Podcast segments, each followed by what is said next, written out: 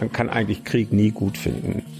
Äh, und äh, die, die, äh, die Grausamkeiten, die da begangen werden, da kann man nicht sagen, das finde ich, finde ich irgendwie klasse. Und dann muss derjenige, der sagt, also das mit den, äh, mit den Drohnen geht nicht, muss sagen, was nimmt er denn in Kauf? Und ist man da bereit, das in Kauf zu nehmen? Es ist ja nicht so, dass die Alternative wäre, äh, wir lassen das mit den Drohnenangriffen und dann passiert nichts. Sondern die Alternative äh, kann ja sein, äh, man lässt es mit den Drohnenangriffen und demnächst geht an irgendeinem Marktplatz wieder eine Bombe hoch. 95 Prozent der, der, der Betriebe, die die Treuen veräußert hat, gingen in den Westen, die meisten nach Bayern. Ist das denn, also das war ja, ist ja quasi so ein Ausverkauf an den Westen gewesen? Ja, die Frage ist, was wären denn Alternativen gewesen? Während ich eben diese Form der äh, Zusammenarbeit in einer Konstellation, die wir hoffentlich nie bekommen werden, dass äh, die AfD in einer solchen äh, dominanten Position wäre, wie das die Linkspartei in Thüringen ist, würde ich das nicht so machen.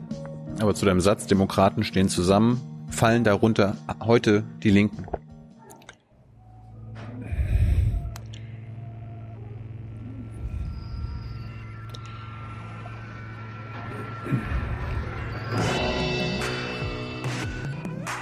So, eine neue Folge Junge Naiv. Wir sind zurück im besten Buchladen Berlins, im Ocelot. Und wer bist du? Ich bin äh, Ruprecht, komme aus Münster und für diejenigen, die jetzt auf YouTube äh, auch was von mir wissen wollen, würde ich schon meinen Nachnamen dazu sagen wollen. Ruprecht Polenz, ja. 73 Jahre alt, äh, lange Bundestagsabgeordneter gewesen und das ist wahrscheinlich einer der Gründe, weshalb ich jetzt hier sitze. Und du bist von der CDU? Ich bin CDU-Abgeordneter gewesen. Ist, ist Ruprecht der ganze Name oder hast du auch drei verschiedene ich habe Rupprecht Rolf Gotthelf. Über Gotthelf, das war so eine Familientradition. Der älteste Sohn äh, wurde immer auch im dritten Namen Gotthelf genannt. Eigentlich eine ganz schöne Symbolik. Und äh, da ich auch äh, katholisch bin, finde ich das okay. Aber ich würde mich jetzt nicht mit ersten Namen so nennen wollen. Liebe Hörer, hier sind Thilo und Tyler. Jung und Naiv gibt es ja nur durch eure Unterstützung. Hier gibt's keine Werbung, höchstens für uns selbst. Aber wie ihr uns unterstützen könnt oder sogar Produzenten werdet, erfahrt ihr in der Podcast-Beschreibung. Zum Beispiel per PayPal oder Überweisung. Und jetzt geht's weiter. Über deine CDU-Zeit und deine heutigen Vorstellungen reden wir gleich. Reden wir erstmal über dich. Wo bist du, wo kommst du her? Wo bist du geboren? Ich bin geboren in der Oberlausitz in Denkwitz. Das ist eine Bauernschaft in der Nähe von Bautzen. Das ist ein Ossi. Ja, ist lange her, aber äh, kann man so sagen. Und ähm, äh, bin da die ersten sechs Lebensjahre gewesen. Ähm, dann wäre ich in der DDR in die Schule gekommen 1952 und da haben meine Eltern äh, gesagt, das wollen sie nicht und das war dann der zeitliche Anlass dafür, dass sie in Westen äh, gegangen sind. Über Berlin war damals schon nicht erlaubt. Und ich wusste auch nichts davon. Ähm, mir wurde gesagt, wir fahren nach Hiddensee in Urlaub, damit ich die großen Koffer irgendwie mir erklären konnte. Und äh, naja, und dann bin ich. Äh, Hast du protestiert, also gemerkt hast, wo du angekommen bist? Nee, äh, das nicht. Ich hatte, ich habe auch irgendwie noch äh, Kindheitserinnerungen an diese Zeit. Äh, zum Beispiel haben wir äh, zu Hause natürlich äh, Rias gehört und äh, da gab's äh, das Hörspiel Schatz im Silbersee. Mhm. Und als Kind spielt man das ja auf der Straße nach. Und als meine Mutter das mal mitgekriegt hat, hat sie äh, mich zur Seite genommen und gesagt, dass ich das nicht dürfe. Weil dann natürlich äh, bekannt geworden wäre, dass wir Westradio hören und das war verboten. Und eine andere Sache auf der gleichen äh, Ebene war, ähm, äh, Irgendwann konnte ich pfeifen und äh, diesen Schlager packt die Badehose ein von Conny Frobes, der auch nur in den Westradios lief. Und das durfte ich auf der Straße auch nicht machen. Also ich habe als Kind relativ früh gemerkt oder mitbekommen in der DDR, muss man sich äh, auf der Straße anders verhalten, als man das zu Hause kann. Also ich habe schon äh, so eine kindliche äh, Erfahrung von ja auch gewissen Unfreiheiten gehabt. Warst du jemals, in der, solange die DDR bestanden hat, nochmal da?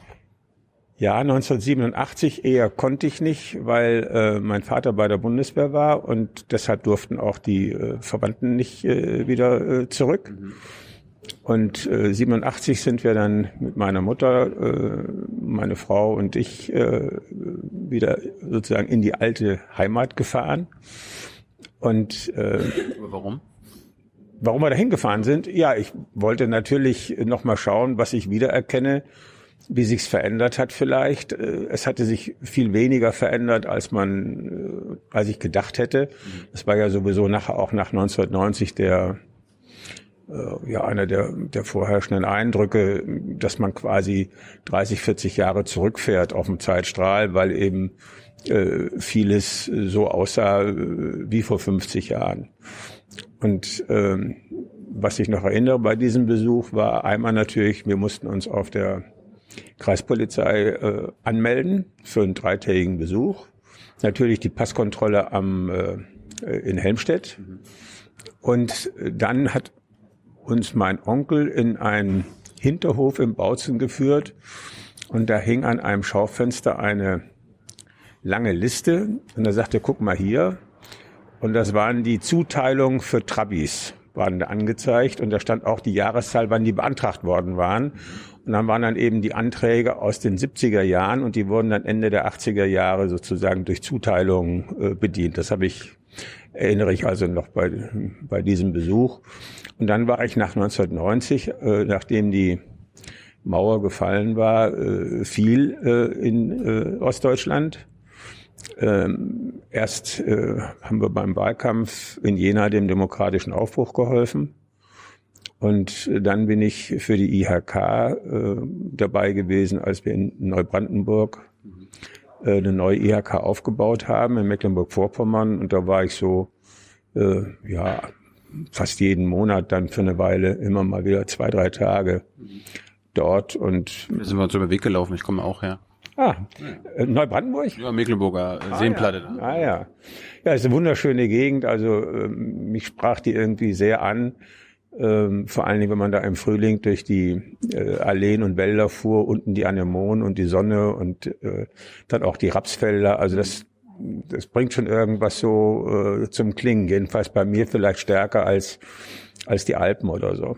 Bist du mit so einem, mit einem anderen Bild von der DDR quasi groß geworden im Westen als der Rest? Also hast du die DDR auch so verteufelt? War das für dich das Böse? Ne, verteufelt nicht, aber wir hatten, hatten Verwandte natürlich noch in der DDR.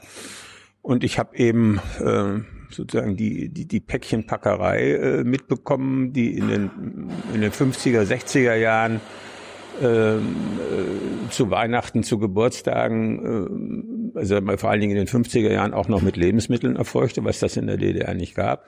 Später hat sich das dann so ein bisschen geändert und ich habe auch gesehen, dass äh, sozusagen das, was wir geschickt bekommen konnten als äh, äh, äh, ja Dankeschön, äh, sag mal bestimmte Dinge waren, die äh, die es halt gab. Also ich kriegte Bücher zum Beispiel oder was wir auch in der Zeit äh, bekommen haben, waren diese kleinen Erzgebirgsenglischen, aber das war schon relativ schwierig, die in der DDR zu kriegen, weil die waren meistens für den Export gebaut.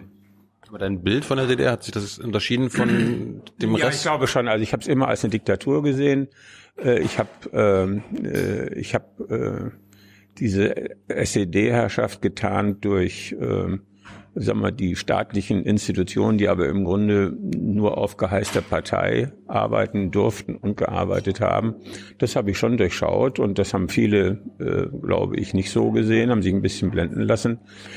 Ähm, ich war eigentlich auch immer davon überzeugt, dass ich das System nicht, ähm, nicht auf Dauer halten könnte, habe allerdings nicht erwartet, dass ich es noch erlebe, äh, dass Deutschland wieder vereinigt wird. War das im Großen und Ganzen äh, richtig, dass wir so schnell die Wiedervereinigung gemacht haben und wie wir das in, in den Jahren danach mit der Treuhand und so weiter veranstaltet haben? Ich meine, wir reden aktuell viel über die AfD im Osten. Es hat ja auch Ursachen, warum die Menschen, also warum es ihnen schlechter geht. Also ich habe äh, am Anfang auch zu denen gehört, die äh, gedacht haben, das ist jetzt ein längerer Prozess. Hab aber dann selber beispielsweise auch im Wahlkampf in Mecklenburg-Vorpommern gemerkt, äh, wie sehr die Menschen auf Schnelligkeit gedrängt haben. Ich war in einer Wahlkampfveranstaltung, ähm, es war sowieso ganz, ganz interessant, ähm, wenn man, äh, also die CDU hatte eingeladen, und wenn man ähm, in Nordrhein-Westfalen oder anderswo eine Wahlkampfveranstaltung machte, dann gab es am Anfang immer so ein bisschen Applaus, nett, dass er kommt, so nach dem Motto. Und in Mecklenburg in dieser in diesem Speisesaal in einer LPG rührte sich keine Hand. Und dann äh, haben wir äh, geredet, anderthalb Stunden, zwei Stunden. Ich sage auch gleich noch was zum Inhalt, weil das mit Ihrer Frage, mit einer Frage zusammenhängt. Ähm, und am Ende gab es Applaus. Und dann bin ich mit der CDU-Geschäftsführerin zurückgefahren und habe ich gefragt, sag mal, was, was, was ist das? Ja, sagt sie, die kannten Sie doch nicht. Warum sollen Sie da äh, Applaus geben? Und das fand ich irgendwie eine ganz äh, nachdenkenswerte Antwort und ein bisschen charakteristisch auch für den Mecklenburger Menschenschlag, glaube ich. Mhm. Aber ich fand es sympathisch. Ich kam auch mit den, mit den Menschen dort sehr gut klar. Und jetzt zum Inhalt. Du meinst, im Westen wird für dich geklatscht, obwohl man dich nicht kennt? Zur Begrüßung, ja. So einfach aus, aus Freundlichkeit. Ne? Also äh, so nach dem Motto und begrüßen wir heute äh, XY, der, der äh, uns was zum ABC erzählt oder so, da gibt's meistens erstmal ein bisschen Beifall und dann, äh, dann geht's los. Ne? Jetzt in, in dieser Veranstaltung war einmal völlig klar, dass äh, der Umtauschkurs eins zu eins von allen als unabdingbar angesehen wurde. Also das, was man in den Zeitungen dann unter der Überschrift, also kommt die D-Mark nicht zu mir, äh, kommen wir zu ihr oder so ähnlich wie der, wie der, wie der Spruch da hieß. Also dann gehen wir aus DDR weg. War ein CDU-Spruch, ne? Ich weiß nicht, wo er herkam, aber es war jedenfalls in dieser Versammlung und auch in vielen anderen Gesprächen klar, das ist die Erwartung. Und äh, die Erwartung war auch äh, äh, eine rasche äh, Wiedervereinigung, auch wegen der äh, dann zwar trotzdem noch erfolgten Wanderungsbewegungen, aber die wären wahrscheinlich noch stärker gewesen, wenn bei offenen Grenzen äh, die äh, Menschen in der früheren DDR sozusagen darauf vertröstet worden wären, also bleibt mal schön da, es dauert ein bisschen länger. Das wird meistens unterschätzt, wenn man sich über das Tempo beklagt. Ähm, das Zweite, was man, glaube ich, zu der Frage sagen muss, ist, ähm, man hat sich ja fundamental äh, getäuscht. Man hat ja geglaubt, es gäbe ein äh, Volksvermögen zu verteilen, was irgendwie, glaube ich, 160 Milliarden war, glaube ich, die Zahl, von der auch Robe da ausging in den Anfangsschätzungen.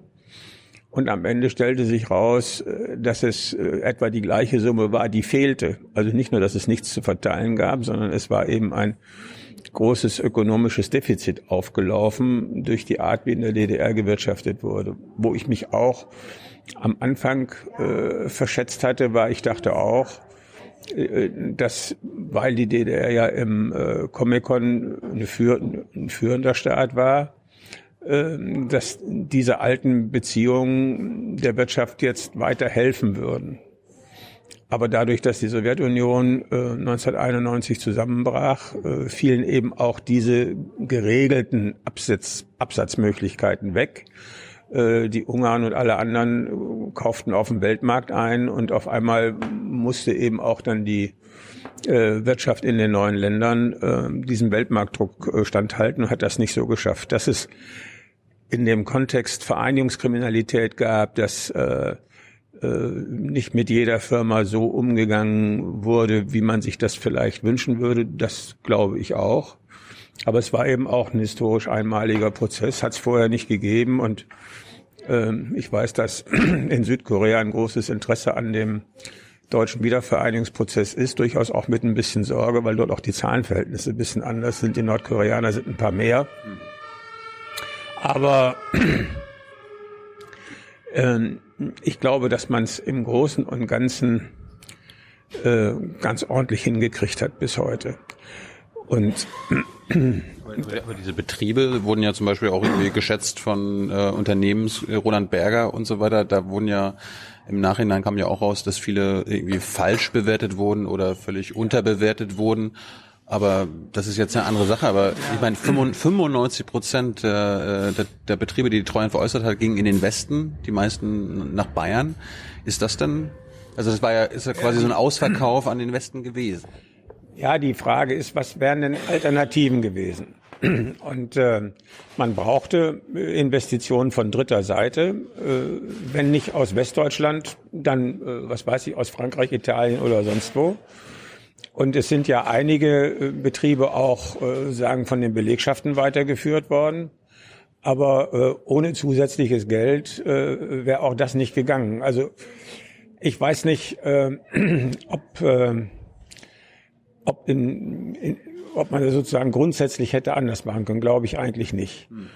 Ähm, ich kann gut verstehen, dass äh, für die Menschen, die in den Betrieben gearbeitet haben und die ähm, von den Entwicklungen überrascht waren und äh, äh, vor allen Dingen immer das Gefühl hatten, einen ganz sicheren Arbeitsplatz zu haben, äh, dass der Schock der Veränderungen, die jetzt gerade in der, in der Wirtschaft äh, dann stattgefunden haben, riesig war. Das ist keine Frage.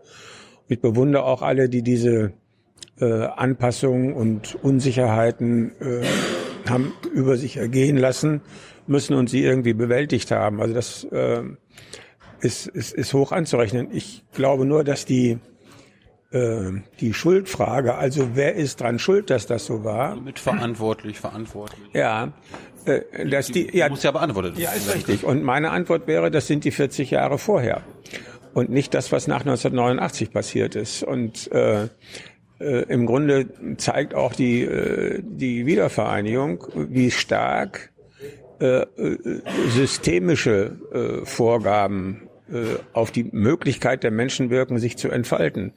Die Menschen äh, in der DDR waren ja weder äh, äh, dümmer noch fauler noch sonst was als, als im Westen, waren gleich. Und trotzdem war das, was sie machen konnten, was sie erwirtschaften konnten, was sie für sich erarbeiten konnten, deutlich weniger. Und das lag am System. Und, äh, das System hat ja nicht Treuhand eingesetzt.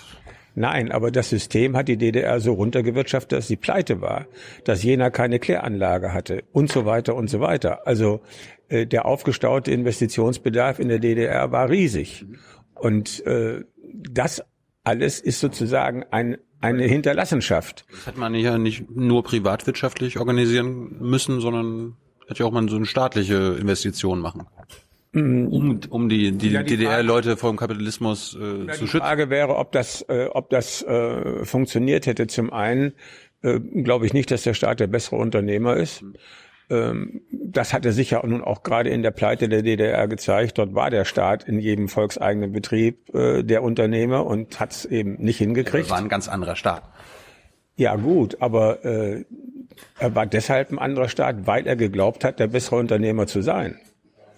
Und ähm, äh, soziale Marktwirtschaft ist eben ein Wirtschaftssystem, wo der Staat einen Ordnungsrahmen vorgibt, äh, darauf schaut, dass äh, äh, schlechte Marktergebnisse, was Gerechtigkeitsfragen angeht, äh, möglichst korrigiert werden. Hm.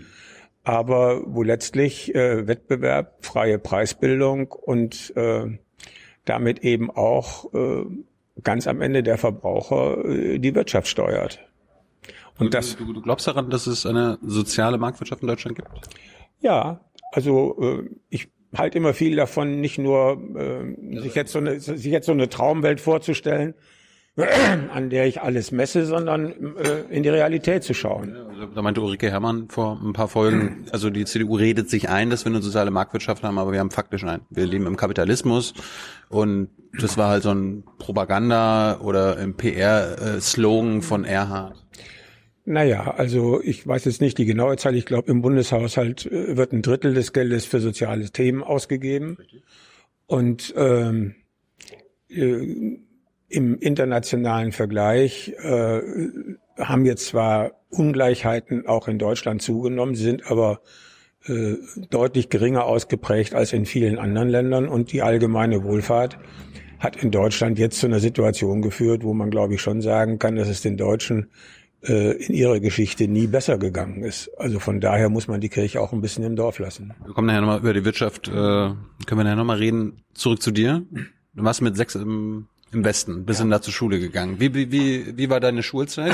Wie, wie wurdest du politisiert? Also meine Schulzeit war so, ich bin hab in Hafenlohr am Main bin ich eingeschult worden. Das war noch eine Schule, wo wir, glaube ich, mit zwei Jahrgängen in einer Klasse waren geölter Fußboden, Kanonenofen in der Ecke. Und äh, dann zogen wir um nach Handesacker, das liegt alles auch da in Unterfranken. Und von da aus bin ich dann in Würzburg aufs Gymnasium gekommen. Und dann ging mein Vater, wie gesagt. Äh, war das ohne Probleme? Hans-Werner Sinn meinte letztens, das war schon was ganz Besonderes in seinem Dorf, dass er aufs Gymnasium kommt. War das ja. bei dir kein Ding? Nee, es war schon insofern äh, anders als heute. Äh, es gab Aufnahmeprüfungen. Und ähm, meine äh, Volksschule hatte den meinen Eltern gesagt, also ich müsste doch äh, ein paar Sachen ein bisschen Nachhilfe bekommen, weil in der Aufnahmeprüfung Dinge verlangt würden, die im Unterricht äh, so nicht vorkämen.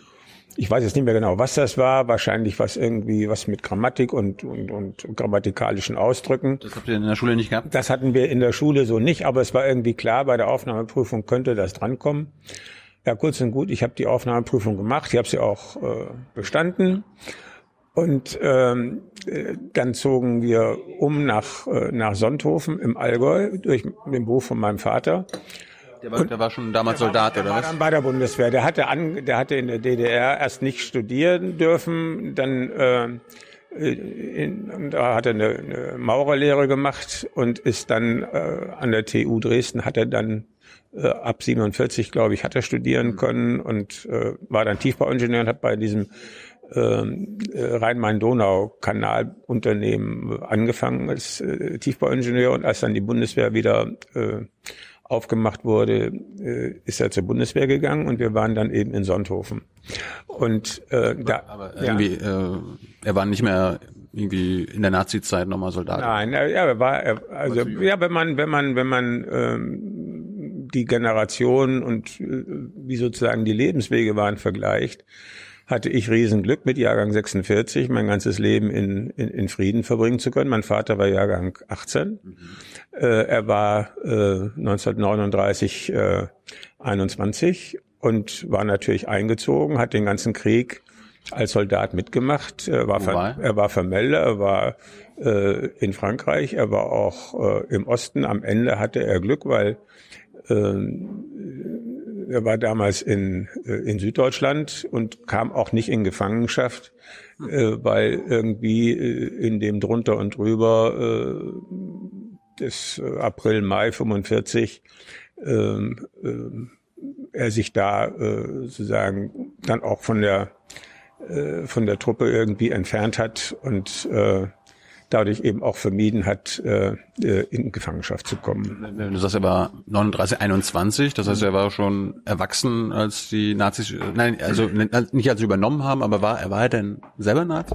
Also mein Vater war äh, äh, sehr früh weise, weise geworden. Seine Mutter starb, da war er sieben. Nee, sein Vater starb, da war er sieben. Seine Mutter starb, da war er 14.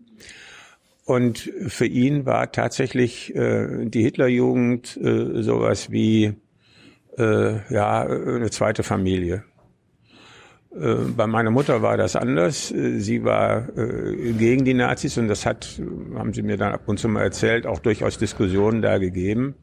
Aber er war äh, kein Parteimitglied, er war auch in keiner, äh, außerhalb der Hitlerjugend, in keiner irgendwie Nazi-Organisation aber war eben äh, äh, wie alle in seinem Alter äh, Soldat. Hast du mit ihm mal drüber gesprochen? Wie, wie ja, wir haben da schon drüber geredet, aber ich habe auch gemerkt, er erzählt nicht so gerne über die Zeit und ähm, weil ihm das peinlich war? Ich glaube, weil man sich da vielleicht nicht so gerne dran erinnert. Wir wissen doch heute äh, aus, aus sozusagen der Nachsorge von Auslandseinsätzen, dass Menschen da traumatisiert zurückkommen und äh, dann ist sicherlich auch eine Methode, damit umzugehen, dass man das irgendwie ja, sacken lässt, verdrängt, nicht dauernd drüber redet.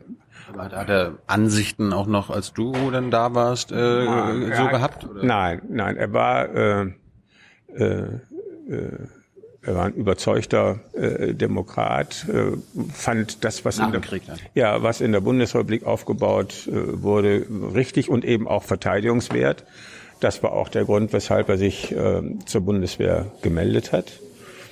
Ähm, und äh, auch weil er äh, sozusagen auch aus der DDR-Zeit sah, äh, dass man jedenfalls den Westen Deutschlands äh, davor bewahren müsste, äh, sozusagen das Schicksal der DDR zu erleiden. Mutter war Hausfrau? Meine Mutter äh, hat sich um uns gekümmert, war äh, Wie wart ihr denn? wir waren zu zweit. Mein Bruder ist fünf Jahre jünger, der ist äh, Arzt geworden und ähm, äh, äh, meine Mutter hatte äh, war, war äh, Sprechstundenhilfe bei einem bei einem Arzt, hat dann äh, sich nachher um uns gekümmert und äh, ja, sie war Hausfrau dann anschließend. Hast du eine glückliche Kindheit gehabt? Ja, also ähm, äh, ich habe mich äh, von meinen Eltern immer äh, verstanden gefühlt, akzeptiert gefühlt und hatte äh, hatte äh, Freiheiten, die ich wollte. Nun würde man im Rückblick heute sagen, gab es sicherlich äh, Jugendliche, die auch noch andere Freiheiten haben wollten, aber mich haben zum Beispiel Drogen nie interessiert. Und äh, deshalb gab es da keine Konflikte mit den äh, Alkohol, die Zigaretten? Ich habe relativ spät mein erstes Bier getrunken, es hat mir nicht geschmeckt.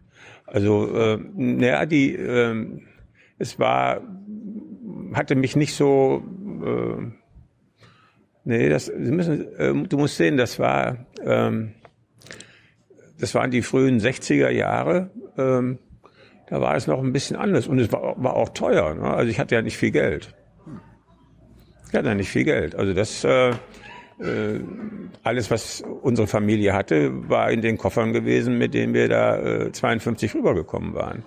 Und meine Großmutter, die auch mit dabei war, die kriegte da ein bisschen Lastenausgleich. Also das äh, war sozusagen schon ziemlich äh, von Anfang an wieder aufbauen.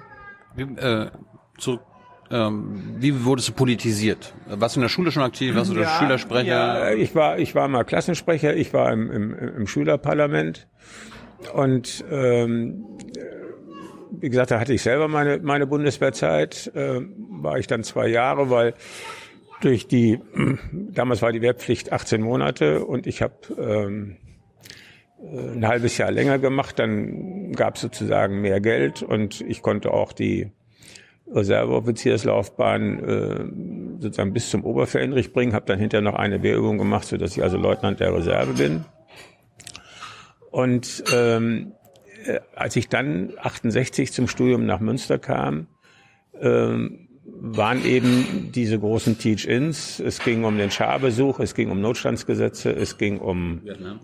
Äh, Vietnam auch und es ging um äh, dann den äh, Tod von Benno Ohnesorg. Und äh, kann man sich heute auch wahrscheinlich gar nicht mehr so vorstellen, dass da in dem größten Hörsaal äh, 1000 Studenten äh, sechs Stunden lang sitzen, diskutieren mit geringer Fluktuation. Und ich habe mir das erstmal mit großen Augen angehört und äh, merkte dann, dass ich an dem einen oder anderen Punkt gerne widersprochen hätte, aber habe mich das natürlich erstmal nicht getraut. Und dann sah ich irgendwann mal ein äh, Flugblatt vom RCDS, die zu irgendeiner Veranstaltung eingeladen haben, wie ich hin. Da waren da so 30, 40 Leute und ich fand das eigentlich ganz vernünftig, äh, was die so sagten. Und habe dann gesagt, ja, warum hört man von euch eigentlich nichts? Und dann haben die gesagt, na gut, wir, wir sind nicht so viele. Ne? Und dann habe ich gedacht, na gut, das leuchtet ein, also muss man da selber mit anpacken. Und das habe ich dann, bin dann in RCS eingetreten. Das ist für unsere Zuschauer CDU-nah, die CDU-nahe Studentenorganisation. Ja, ja, äh, pass auf, also ring christlich-demokratische Studenten. Keine Vereinigung wie die Junge Union, also äh, schon etwas weiter entfernt von der CDU. Und zur damaligen Zeit muss man sich das schon so vorstellen, dass an der Universität das politische Spektrum sozusagen komplett nach links verschoben war. Also ähm, ich würde mal sagen, der RCDS hat fast das komplette Spektrum des damaligen Bundestages abgedeckt. Und das, was an der Uni dann anfing, ging links davon los. Also es diskutierten eben äh, Marxisten aller, aller Couleur äh, versus bürgerliche Wissenschaft versus dieses System. Äh, äh, wir waren für Parlament Parlamentarismus, äh, die waren für Rätedemokratie. Also es war schon eine sehr grundsätzliche Auseinandersetzung. Du warst kein 68er. Ja, ich war ein 68er, aber ein alternativer 68er. Ich habe mich äh, sozusagen auf der anderen Seite engagiert und wie gesagt, ich habe ich hab dann ähm, im, Fandest du den Kiesinger, dass Kiesinger Kanzler war, der war ja auch ein alter Nazi, das fandest du alles nicht schlimm. Nee, äh, die, äh, äh, die CDU hatte mich zu dem Zeitpunkt nicht besonders interessiert. Ich war ja auch nicht in die Partei eingetreten, sondern in RCDS. Das kam ja noch. Ja, die Partei kam erst 72. Äh, kann ich auch gleich noch erzählen, warum. Jetzt nochmal eben zu der äh, Politisierungsfrage, weil ich glaube, das ist schon, äh, schon ganz, ganz interessant. Ich bin im, im äh, ich glaube, es war Ende des ersten Semesters in die Fachschaft Jura gewählt worden. Das war eine Vollversammlung. Äh, habe dann äh, fürs Studentenparlament kandidiert und wir haben die Wahlen gewonnen. Dann war ich ein Jahr lang auch im AStA und äh, dann studentischer Vertreter im Senat, Konvent und allen möglichen Gremien der Uni Münster. Aber eigentlich geprägt hat mich äh, dann der Wunsch, auch in solchen Veranstaltungen mitzudiskutieren. Und es gab damals in Münster noch eine pädagogische Hochschule äh, wo vor allen Dingen äh, Frauen fürs Lehramt studierten. Und die hatten jetzt auch solche Vollversammlungen, allerdings liefen die etwas anders ab. Da waren vielleicht drei, 350 äh, Frauen überwiegend. Und von vorne wurde geredet, aber die meisten saßen da und strickten und hörten zu. Und, das hast du auch gemacht. Nee, ich bin dahin und habe mich da getraut zu reden. Und das habe ich da, wenn man so will, äh, drei, vier Mal gemacht. Jetzt äh, auch ein bisschen in der Absicht zu üben, zu gucken, wie das geht. Und äh, dann habe ich eben auch im, im H1, das ist der größte Hörsaal in Münster, äh, vor tausend und mehr äh, Studenten geredet und in einer Situation, wo ich immer etwa 800 gegen mich hatte und 200 äh, von 200 kriegte ich vielleicht Beifall, aber von 800 äh, eben auch Gegenwind. Hm. Und äh, das hat mich, glaube ich, schon ganz gut auch abgehärtet. Ne? Hast du gegen den Vietnamkrieg demonstriert? Nein, äh, habe ich nicht, äh, weil ich äh, auch das äh, gesehen habe, was nachher passiert ist und was zu den Boat People geführt hat. Also für mich war Ho Chi Minh jetzt nicht äh, sozusagen der große Befreiungskämpfer, sondern ein potenzieller äh, Unterdrücker. Und ähm, ich habe äh, äh, in der Zeit des Kalten Krieges die weltpolitische Lage schon so wahrgenommen, äh, dass es einen expansiven, sowohl ideologisch wie auch in der tatsächlichen Politik, expansiven Kommunismus gibt, äh, dem man entgegentreten muss. Das war schon meine Überzeugung. Zum Preis einer amerikanischen Invasion. Äh, das ist nicht ganz richtig, denn äh, Südvietnam. Das waren die Franzosen da. Nein, nein, Südvietnam ist der Verbündete gewesen. Und die südvietnamesische Regierung hatte um diese Hilfe gebeten. Also äh, Invasion ist, äh, wenn einen da keiner haben will. Es gab ja die Konferenz in Paris, wo dann abgesprochen wurde, in zwei Jahren gibt's äh, gibt's Wahlen, die von dem Süden natürlich verschleppt wurden, weil alle Angst hatten, dass Ho Chi Minh gewinnt. Und dann haben die Franzosen gesagt, liebe Amerikaner, bitte kommt dazu, sonst äh, werden wir kommunistisch hier in Europa. Ja. Äh, du, du fandest den Vietnamkrieg der Amerikaner nicht falsch. Jetzt im Nachhinein? Im Nachhinein, äh, also ich, ich muss so sagen, die äh, man kann eigentlich Krieg nie gut finden. Äh, und äh, die, die, äh, die Grausamkeiten, äh, die da begangen werden, da kann man nicht sagen, das finde ich, finde ich irgendwie klasse. Aber äh, nochmal auf, auf Vietnam. Ich bin dann später als, äh, als Außenpolitiker einmal in Vietnam gewesen und Vietnam ist auch heute kein freies Land. Und äh, die äh, also ich sage mal so, dieses äh, verklärende Bild äh, von Ho Chi Minh äh, habe ich nicht geteilt und äh, war dann später mit Robert Neudeck befreundet, der ja für die Boat People eine Menge getan hat mit der Cap Anamur. Und diese Menschen, die sich damals aufs Meer begeben haben, hatten eben massive Gründe zu fliehen. Und das war nun keineswegs alles irgendwelche äh, was weiß ich, finsteren Gestalten, äh, die sich äh, äh, da irgendwie schuldig gemacht hatten. Das waren ganz normale Leute, die unter dem System nicht leben wollten und verfeucht waren. Hast du denn 2002, 2003 warst du schon Bundestag, ne? Ich bin 1994 im Bundestag gekommen. Ich war ähm, nach meiner Zeit an der Uni, habe ja Jura studiert, Kommen wir gleich vorbei. Ja. Kurz beim Krieg. Äh, damals wollte Merkel, ja, als eine Fraktionsvorsitzende, mit in den Krieg ziehen. Nein, das wollte sie Doch, nicht. wollte sie. Nein. Doch. Nein, wollte Doch. sie. Nein. Sie hat, äh, sie, äh, Deutschland hatte, also die Amerikaner haben Deutschland ja nicht mal gefragt, ob wir mit in den Krieg ziehen wollen, sondern es war so, dass Merkel hat es angeboten. Nein, hat sie nicht. Äh, es ging darum, äh, wird Amerika für den Irakkrieg äh, jetzt kritisiert oder nicht? Und äh, du hast sie kritisiert. Äh, die CDU hat sie nicht kritisiert, mit wenigen Ausnahmen, weil das Bild von Saddam Hussein äh, äh, das Dominierende war. Saddam Hussein hatte Kuwait überfallen.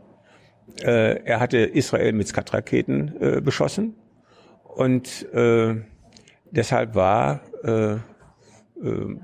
auch aus der Sicht vieler Länder in der Region der erste Golfkrieg gerechtfertigt. Er hat ja auch Anfang der 90er. Ich rede jetzt von dem 90er, aber, der, aber die, das, was dann später stattgefunden hat, lässt sich ja ohne den ersten äh, Krieg nicht erklären.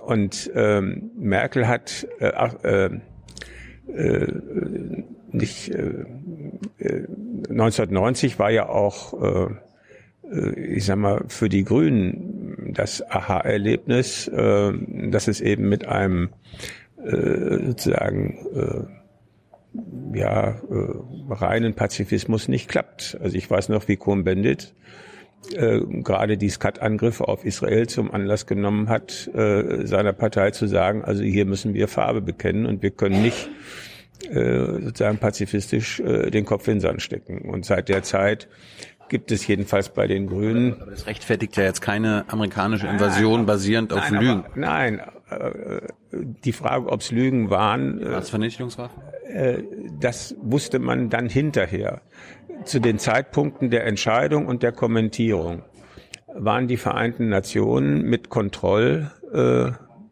äh, Kontrollgruppen äh, im Rahmen der Internationalen Atomenergiebehörde im Irak und haben gesucht. Aber auch diese Kommission hat äh, nicht äh, sozusagen grünes Licht gegeben, sondern äh, Saddam Hussein hat sie nicht arbeiten lassen. Er hat ihre Arbeit erschwert. Sie konnten teilweise nicht raus. Also das waren alles Elemente, die natürlich zu dem Gesamtbild, muss man Sorge haben, ja oder nein. Es ging ja immerhin um die Frage biologischer äh, Waffen und was das heißt, kann man sich ja jetzt äh, bei der Diskussion über den Coronavirus äh, ganz gut vorstellen. Ja.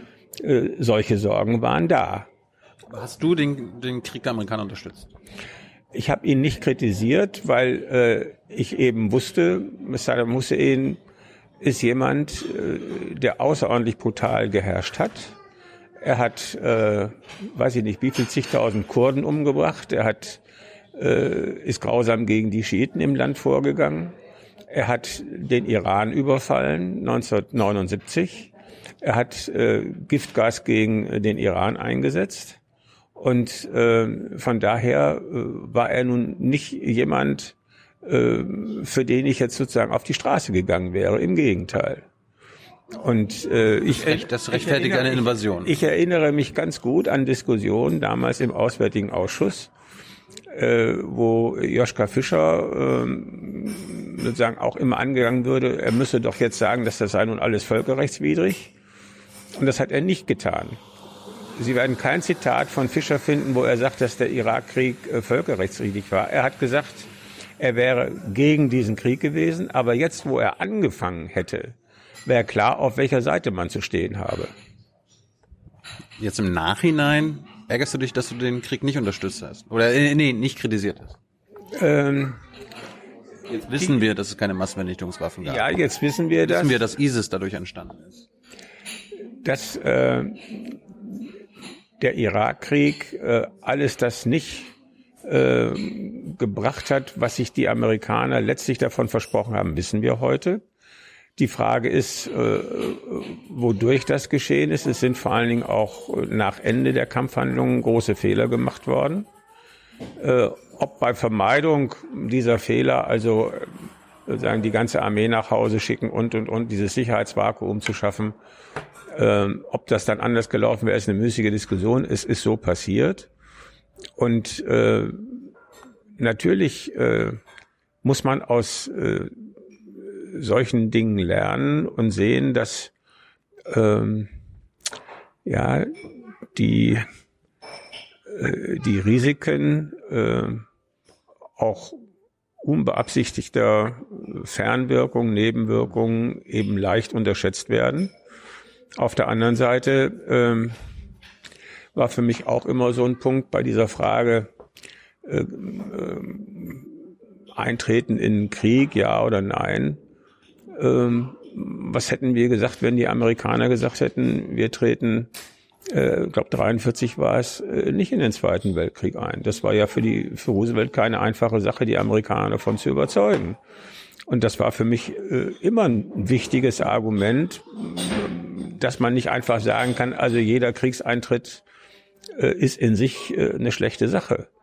Weil der Kriegseintritt gegen Nazi-Deutschland war dringend erforderlich. Äh, wer weiß, wie es sonst hier aussehen würde. Und Hitler, solche, Hitler wollte die Welt übernehmen, Saddam jetzt nicht. naja, gut, also äh, äh, man kann historische Situationen nicht immer eins zu eins übertragen, aber manche argumentieren ja nach dem Motto, äh, über solche Dinge könne man nie und unter gar keinen Umständen äh, nachdenken. Und da ist für mich eben gerade dieses historische Beispiel äh, immer ein Gegenpunkt. Aber Jetzt nochmal zugespitzt. Der Vietnamkrieg der Amerikaner und der Irakkrieg der Amerikaner war nicht falsch aus deiner Sicht. Ich habe nicht ich hab aus der aus der damaligen Sicht, Ja, aus der heutigen Sicht. aus der heutigen Sicht, ich glaube, aus der heutigen Sicht würde man äh, sagen, mit dem Wissen von heute, würde man sagen, man hätte anders handeln sollen. Klar, aber das ist immer, ähm, äh, finde ich, in der Diskussion äh, so eine, das kann man mit Historikern diskutieren, ne?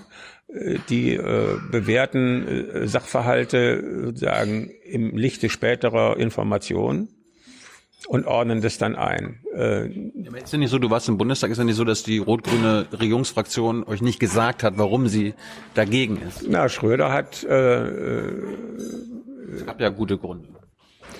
Ja, es gab gute Gründe, aber es, äh, es ist äh, äh, sozusagen nicht die richtige Politik daraus entwickelt worden. Wenn man den Irakkrieg vermeiden wollte, und dafür hätte den zweiten jetzt, dafür hätte viel gesprochen und ich habe mich damals in den USA auch gegen, äh, es war ja absehbar, dass das kommen könnte, dagegen ausgesprochen, gegen den zweiten Irakkrieg ähm, habe gesagt, wir haben äh, äh, sozusagen A äh, noch äh, in Afghanistan viele Probleme und B, äh, ich glaube, ich habe es auch so ausgedrückt, äh, der Weg nach Bagdad führt über Jerusalem. Wir müssen auch an dem Nahostkonflikt äh, zwischen Israelis und Palästinensern arbeiten. Und äh, die Amerikaner haben sich dann äh, haben sich dann anders entschieden. Wie hätte Europa das vermeiden können? Erstens, man hätte zu einer gemeinsamen europäischen Position finden müssen. Äh, es war aber von Anfang an so, dass Blair gesagt hat, egal was die Amerikaner machen, wir sind dabei. Und äh, Schreck und Schröder haben gesagt, egal was der Weltsicherheitsrat sagt, wir sind nicht dabei. Und damit war Europa gespalten. Wenn die Europäer gesagt hätten, wir sind gegen den Krieg, aber wir unterstützen das, was die letzten Jahre die Briten und die Amerikaner alleine gemacht hatten, nämlich äh, eine Eindämmungsstrategie, äh, eine Überwachung der Flugverbotszonen, äh, wenn sich daran stärker beteiligt hätten, wenn sie gesagt hätten, wir schicken nicht nur äh, paar mehr Kontrolleure, um äh, zu gucken, was ist da mit den Waffen, sondern wenn sie gesagt hätten, äh, wir sind auch bereit, äh, in Nachbarländer, die das äh, zulassen oder unterstützen, äh, ein paar Truppen zu schicken, um eben mögliche Expansionsbestrebungen äh, von, von Saddam Hussein äh, sozusagen im Keim zu ersticken, dann hätte Bush es nicht hinbekommen, die amerikanische Öffentlichkeit von der Notwendigkeit des Irakkrieges zu überzeugen. Aber dazu waren die Europäer äh, nicht in der Lage und daraus kann man auch für heute eine Konsequenz ziehen. Wenn wir äh, sozusagen äh, Weltpolitik beeinflussen können, dann wird das nur gehen, wenn das die Europäer gemeinsam tun. Und äh, ob es dann hinreicht, ist auch noch eine Frage. Aber eins ist völlig klar, wenn sie es nicht gemeinsam tun, dann wird es garantiert keinen nennenswerten Einfluss einzelner europäischer Länder geben. Ist darum der russische Einfluss auf europäische Staaten so gefährlich, aber auch der amerikanische, weil die haben ja natürlich das Ziel, die Europäer zu spalten, beziehungsweise so dastehen zu lassen, damit sie eben nicht gemeinsam dastehen. Also die Amerikaner haben die Polen, die Ungarn und so weiter auf ihrer Seite, die dann immer. Ja, also bei Russland ist das. Äh, äh, ja, beide, die haben beide ja, geopolitische ja. Strategien. also zur Zeit der Sowjetunion war klar, äh, war das klar. Äh, nach 1990 gab es ein, eine Zeit, die, glaube ich, so bis 2006 äh, reichte, äh, wo äh, unter der Gorbatschow-Überschrift äh, gemeinsames europäisches Haus irgendwie geguckt wurde, wie kann man jetzt nach dem Ende der Sowjetunion äh, Russland und die Europäische Union in ein gemeinsames System äh, bringen. Und das hat dann äh, etwa gegen 2006 äh, geendet, indem Putin die russische Politik geändert hat. Und seitdem äh, äh wird äh, die russische Europapolitik auch wieder stärker äh, von diesem äh, wir müssen die eher spalten, damit wir es dann nur mit Einzelnen jeweils zu tun haben, äh, getragen, bis hin eben auch zu äh, Bündnissen mit den europafeindlichen Parteien in Europa. Für die USA ist es eigentlich so, dass wir erstmals mit Trump einen amerikanischen Präsidenten haben seit dem Zweiten Weltkrieg, der aktiv gegen europäische Einigung arbeitet und äh, Bush nicht gemacht mit Blair? Nein, äh, Bush hat geguckt, wo er jetzt seine Leute findet, aber er war nicht der Europäischen Union gegenüber prinzipiell äh, ablehnend gegenüber. Äh, äh, Vielleicht nicht offiziell, aber er hat sich ja die Polen geschnappt, Nein, die Tschechen, die, die Briten. ja, aber da ging es sozusagen um eine ganz konkrete äh, Frage, äh, wer macht bei uns mit? Bei Trump äh, ist es ja viel weitergehend. Er hat nicht nur den Brexit begrüßt, der sicherlich gegen europäische Interessen erfolgt ist, äh, sondern er hat äh, Macron angeboten, wenn Frankreich dasselbe macht, äh, gibt es besonders gute Handelsbeziehungen mit den USA. Also er hat schon eine andere Form von Politik gegenüber der EU entwickelt aus seinem Verständnis von America First. Und das ist erstmals so. Und darauf muss man sich natürlich einstellen. Man muss sich auch darauf einstellen, dass durch die geänderte äh, amerikanische Politik durch Trump, äh, der Multilateralismus, auch das transatlantische Bündnis äh, vor ziemlichen Veränderungen steht. Und äh, wir haben immer von G7 und G8 gesprochen. Äh, ich glaube, man muss sich jetzt mit dem Gedanken anfreunden, dass die äh, Welt der nächsten Jahrzehnte vielleicht eine G2-Welt wird, wo sich vor allen Dingen die USA und China äh, gegenüberstehen und äh, wenig und wenig Rücksicht nehmen sozusagen auf äh, sozusagen den Rest äh, der Welt. Keine besonders gute Perspektive. Und wenn in dieser Konstellation G2 Europa überhaupt Einfluss äh, behalten will, äh, dann wird das auch nur gemeinsam gehen. Das heißt, wir müssen uns für eine Seite entscheiden. Anstatt, ja, wir, anstatt vielleicht ein G3 anzustreben. Ja, wir müssen erstmal wir äh, hinbekommen. Und dann können wir uns entscheiden, wie wir uns in möglichen Konflikten äh, positionieren. Solange wir das Wir äh, nicht besser hinkriegen als im Augenblick, äh, wird es schwierig. Gehören dann Bush und Blair für dich äh, vor einem Kriegsverbrechertribunal? Nein. Warum nicht? Ähm, ich glaube, dass äh, äh,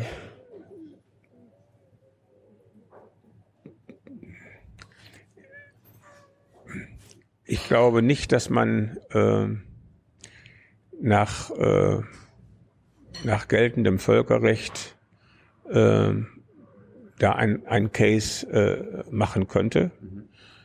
Und äh, das Völkerrecht, kann man sagen, äh, ist da unzureichend, aber dann, glaube ich, hätten wir äh, äh mit dem Wunsch, jemanden vor ein Kriegsverbrechertribunal zu stellen, sehr, sehr viele, äh, die da, die da hin müssten. Warum nicht?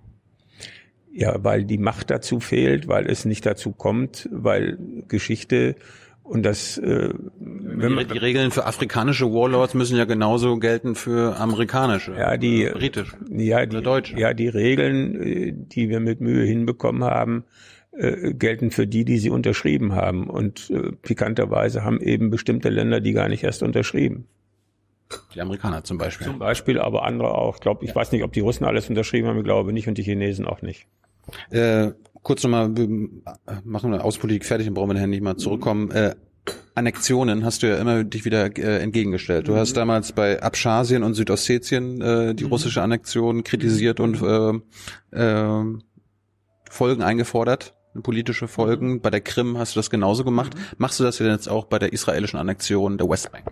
Das mache ich da schon ganz lange. Und ähm, das trägt mir dann auch im Netz ähm, Kritik ein, so nach dem Motto, das sei antisemitisch, wobei äh, ich da einen sehr klaren Standpunkt habe. Äh, wir haben besondere Beziehungen zu Israel, äh, die uns auch verpflichten, äh, eine Politik zu betreiben, die den Sicherheitsinteressen Israels dient. Und ein befreundeter Staat. Aber mit Freunden redet man ja ehrlich. Ja, aber jetzt, äh, was dient den israelischen äh, Sicherheitsinteressen? letztlich eine vereinbarte Zwei-Staaten-Lösung, weil nur das äh, dauerhaft, also die Aussicht auf dauerhaften Frieden nicht nur mit den Palästinensern, sondern auch mit äh, den arabischen Nachbarstaaten verspricht. Und äh, da gibt es ja eine lange Historie von den Oslo-Verhandlungen über äh, die Clinton-Parameter bis zur Roadmap die, wenn man sie übereinander legt, eigentlich alle ziemlich ähnliche Lösungen äh, vorschlagen. Und die sehen alle vor, vor, dass ein palästinensischer Staat entsteht in der Westbank und im Gazastreifen mit Ostjerusalem als Hauptstadt.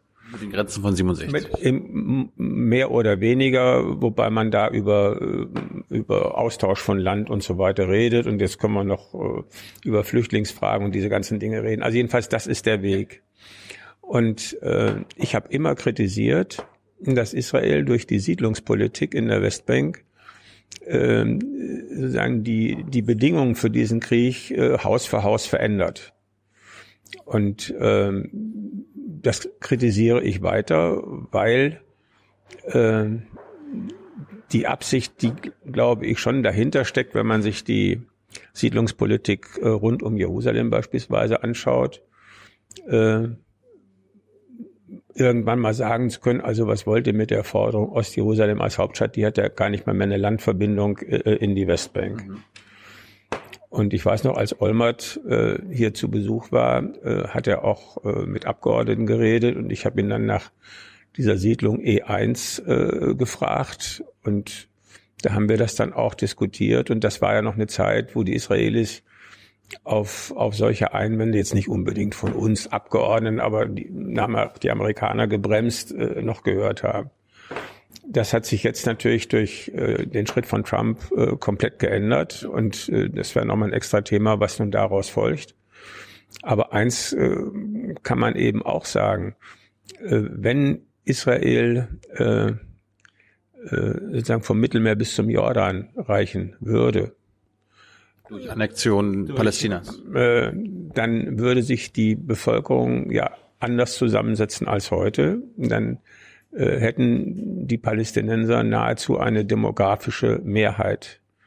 Und damit würde sich... Äh, Wenn sie die gleichen Rechte als Bürger hätten. Ja, Moment, da, da würde sich dann für Israel die Frage stellen, was ist uns jetzt wichtiger, dass wir den jüdischen Staat erhalten oder dass wir demokratisch bleiben. Und demokratisch bleiben hieße eben den äh, dann dazugekommenen, mit annektierten äh, Staatsbürgern, äh, Arabern und, und Palästinensern gleiche Rechte zu geben. Und ob dann äh, es mit dem jüdischen Charakter des Staates äh, weiterklappt, ist mindestens eine offene Frage, eher zweifelhaft.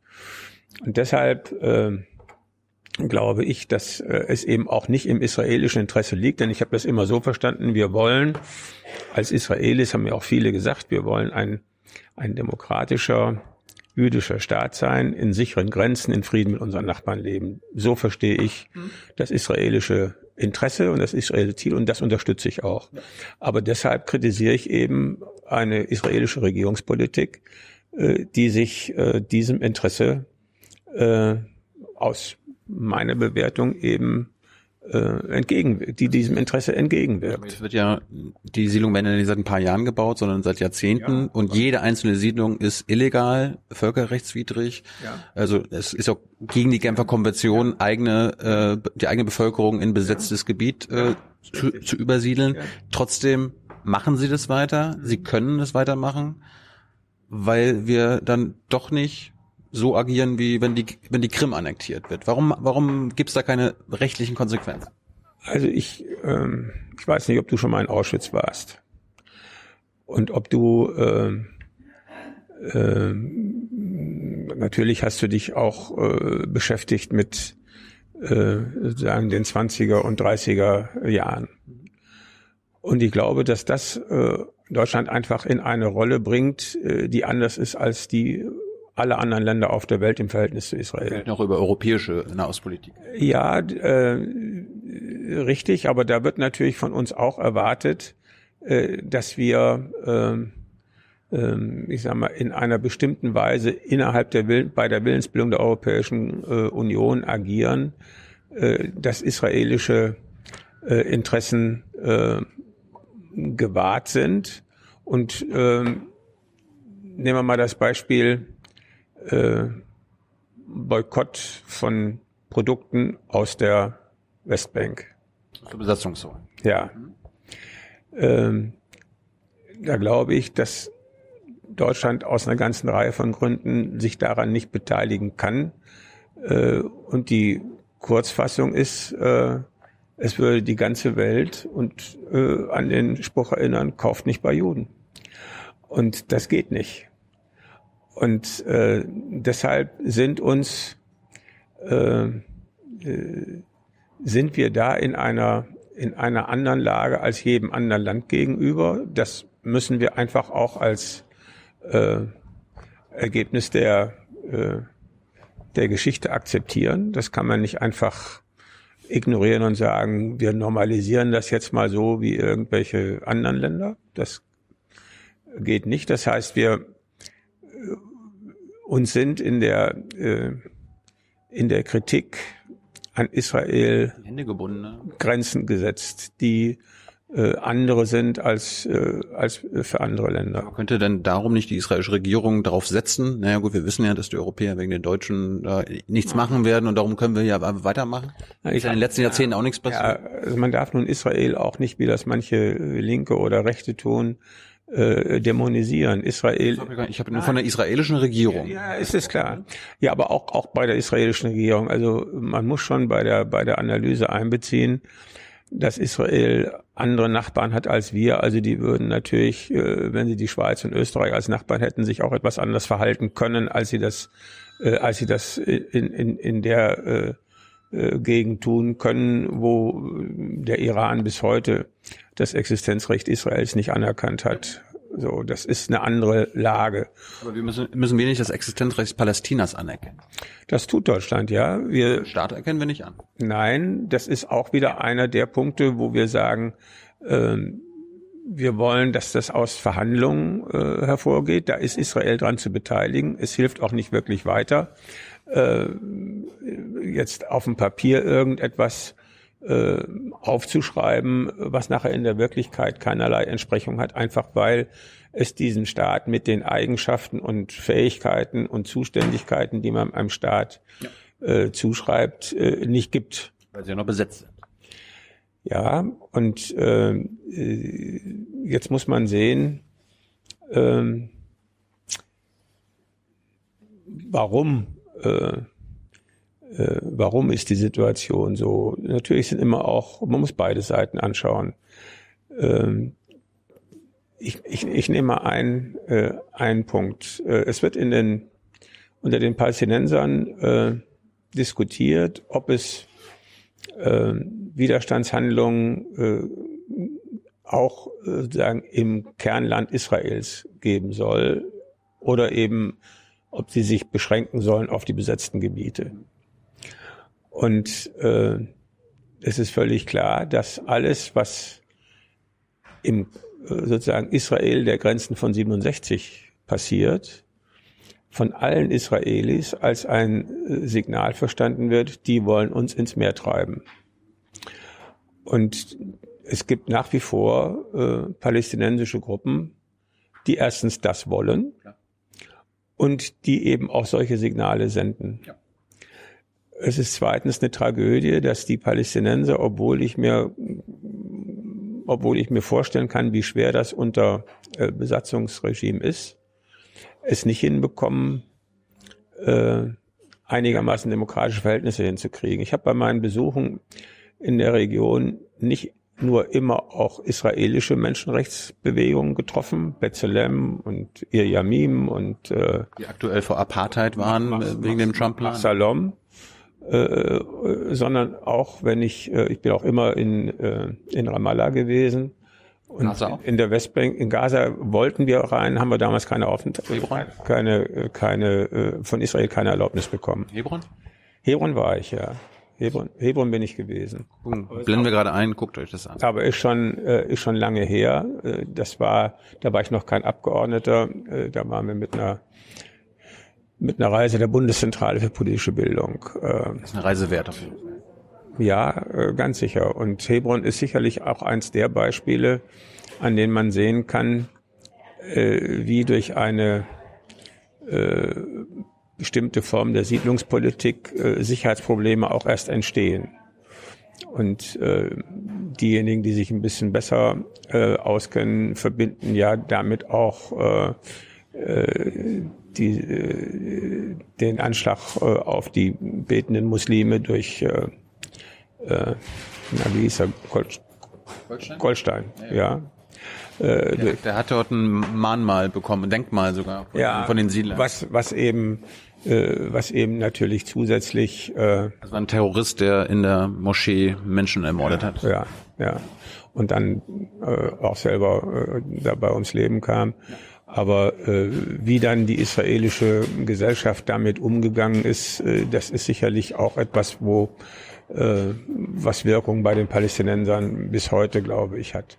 Aber nochmal zu der ähm, äh, zu der Frage, äh, Palästinenser. Ähm, Sie haben gerade auch, wenn man sich jetzt äh, diesen, diesen äh, Trump-Vorschlag äh, anschaut, äh, Sie hatten Angebote auf dem Tisch, äh, wo man wirklich jetzt nicht hätte sagen können, die könnte sie sofort unterschreiben, aber die wirklich eine gute Basis gewesen wären, um zu sagen, jetzt nehmen wir das mal und versuchen abzuschließen. Am weitesten war man mit den, mit den Clinton-Parametern und Taba. Bei Taba hatte man ja sogar eine Formulierung gefunden äh, für die schwierige Flüchtlingsfrage, die ja auch wieder mit den Demografie-Themen zusammenhängt. Ähm, Finde ich irgendwie nach wie vor ein ganz gutes Beispiel für kreative Diplomatie. Man hat gesagt, äh, machen wir es doch so. Äh, man, Israel erkennt an, ein Recht auf Rückkehr, aber die palästinensische Seite erkennt gleichzeitig an, dass Israel sagen darf, wie viele. Und äh, damit ist, sagen wir mal, dem, äh, dem, dem Gefühl äh, äh der Palästinenser, also man, man sieht unsere Rechte ein Stück weit äh, Rechnung getragen. Ob das letztlich zu einer Lösung gereicht hätte, weiß ich nicht. Es ist ja nachher auch alles anders gekommen aber auch die, äh, die Aufteilung von, von Land, die Jerusalem-Frage. Äh, ich habe äh, dafür ein Bild, also wenn man das alles übereinander legt, kommt eigentlich eine ziemlich klare Vorstellung raus, wie eine Zwei-Staaten-Lösung aussehen könnte. Ähm, also man könnte sagen, das Happy End ist beschrieben, es fehlt der Film.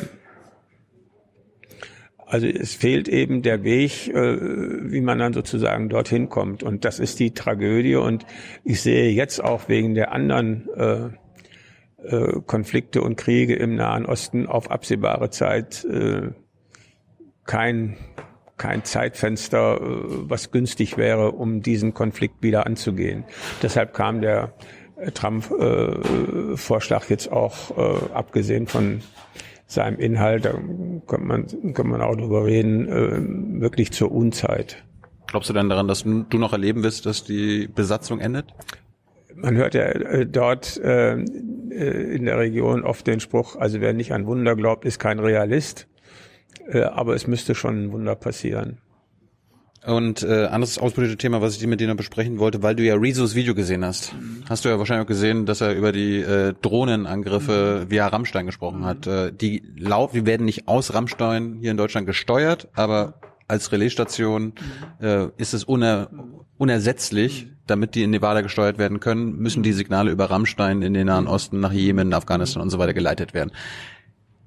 Das sind meistens völkerrechtswidrige Angriffe, Morde. Ähm, kannst du uns erklären, warum die Bundesregierung das nicht unterbindet? Ich fange mal mit äh, den Nachrichten an, die äh, von Selbstmordanschlägen auf einem Markt in Bagdad oder in Kabul berichten, wo äh, islamistische Terroristen sich in die Luft sprengen, bewusst in Menschenmengen, wo möglichst viele Frauen und Kinder dabei sind, um Angst und Schrecken zu verbreiten.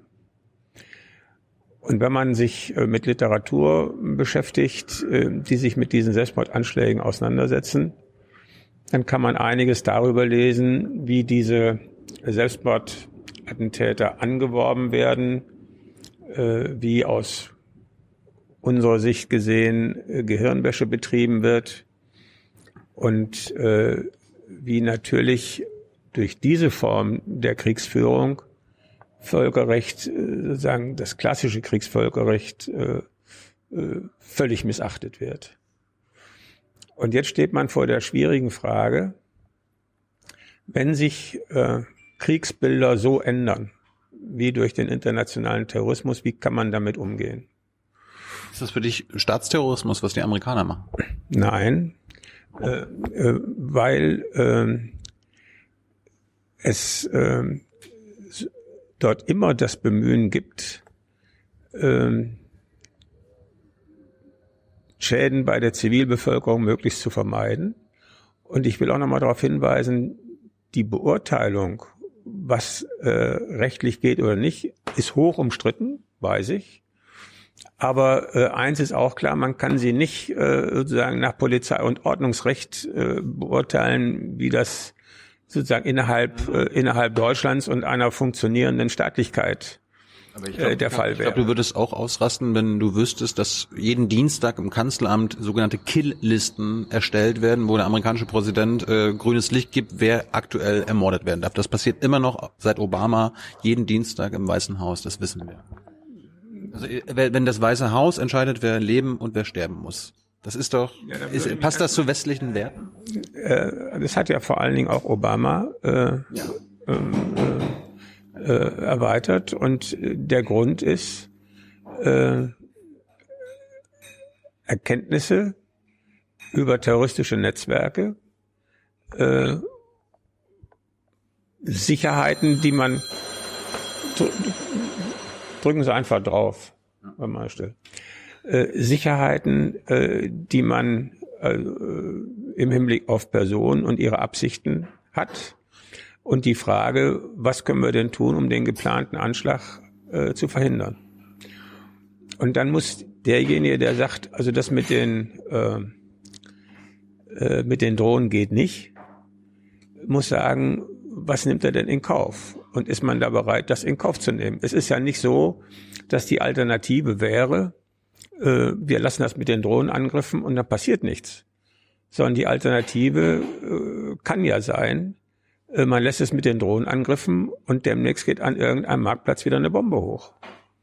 So, das ist das Dilemma. Und deshalb wehre ich mich ein bisschen dagegen, ähm, äh, diese wirklich sehr schwierige Frage einfach so schwarz-weiß zu beurteilen. Aber du würdest das der deutschen Regierung nicht zugestehen, oder? Über äh, Tod. Die deutsche, die deutsche Regierung ist nicht in der Situation, aber natürlich haben wir erstens auch. Aber was für unsere Regierung gilt, muss auch noch für die amerikanische gelten äh, es, äh, Deutschland ist nicht äh, sozusagen in einer Weltordnungsfunktion, in der die Amerikaner äh, ja eine lange Zeit sind und aus der sie sich jetzt äh, verabschieden und wo wir sehen, dass es dadurch erstmal jedenfalls nicht besser wird. Also äh, es ist ja jetzt nicht so, dass es äh, im Nahen Osten durch den äh, Rückzug der Amerikaner äh, besser würde.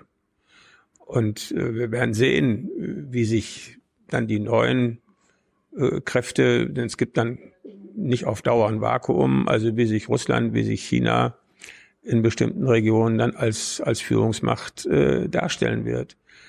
Also ähm, ich glaube schon, dass äh, ähnlich wie beim sogenannten äh, finalen Rettungsschuss, der in Deutschland im Rahmen des Polizei- und Ordnungsrechts bei Geiselnahmen auch zulässig ist. Gefahrenvollzug.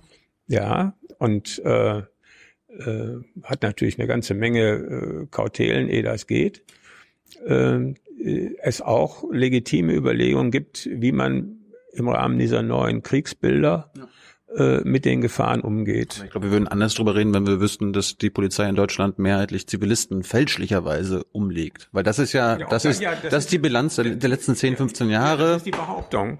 Nee, das ist, das wurde durch Studien belegt und selbst die amerikanischen Generäle. Es gibt McChrystal und Co., die sagen selber, durch unsere Drohnenangriffe schaffen wir mehr Terroristen.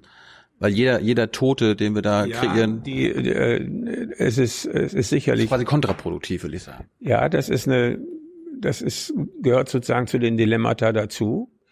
Aber äh, es bleibt auch das Dilemma, ähm, äh, dass diejenigen, die das kritisieren, äh, sagen müssen, wie macht man es denn richtig? Und äh, ich kann doch was kritisieren, ohne zu wissen, dass es äh, nee, nee. dass, dass, ja, aber man übernimmt dann natürlich schon die Verantwortung, äh, mindestens gedanklich, äh, für das, was aus dem nicht so handeln wollen äh, passieren kann. Also man kann, natürlich kann man alles kritisieren, man kann sagen, die sollen mit diesen äh, Drohnen aufhören. Oder äh, so. Und dann hat man aber eine Folge.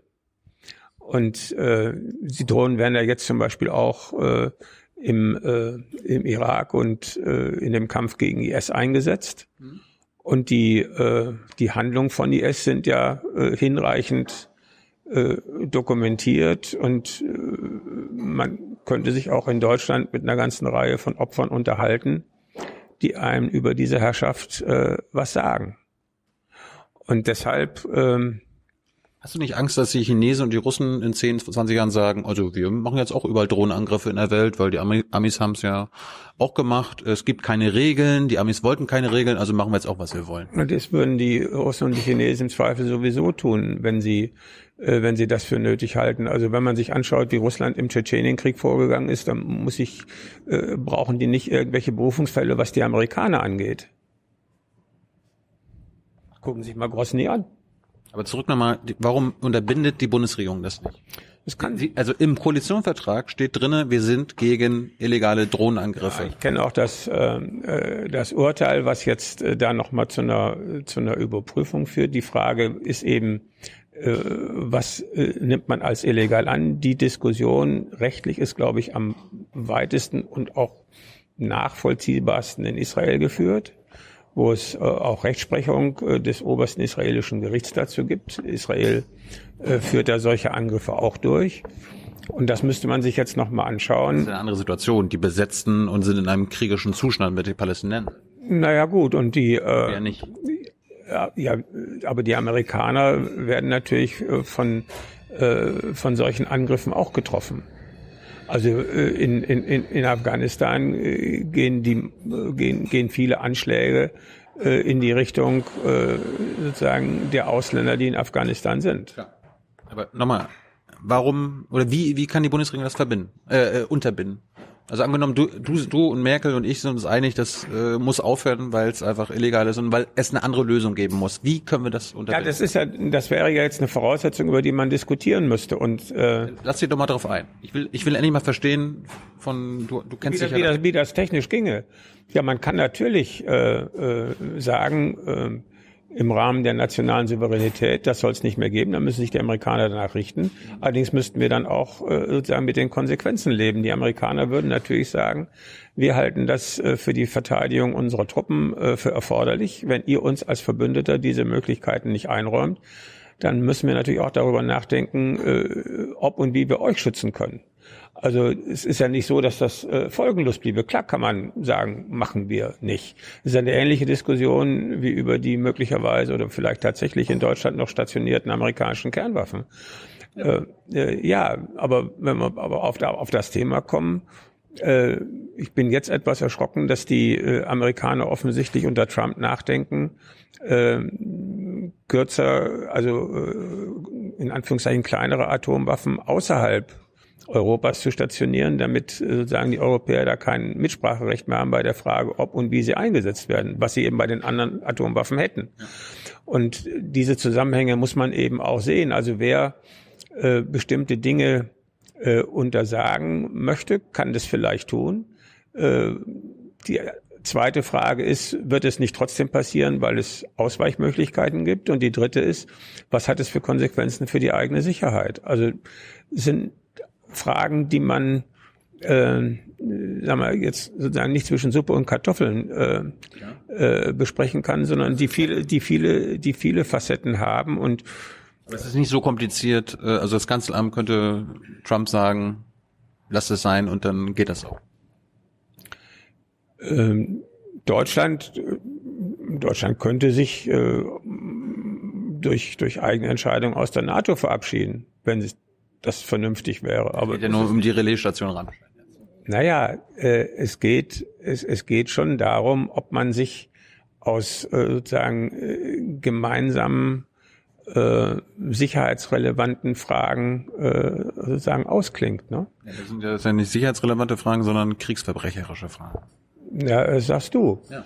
Äh, und äh, mein Einwand ist äh, die äh, Frage, was in der in der in der heutigen Zeit, wo eben Kriege nicht äh, erklärt werden, wo die Kombattanten nicht äh, durch Uniform erkennbar sind, äh, sondern eben bewusst äh, äh, sich tarnen, teilweise auch äh, äh, Zivilisten als Schutzschilde äh, benutzen.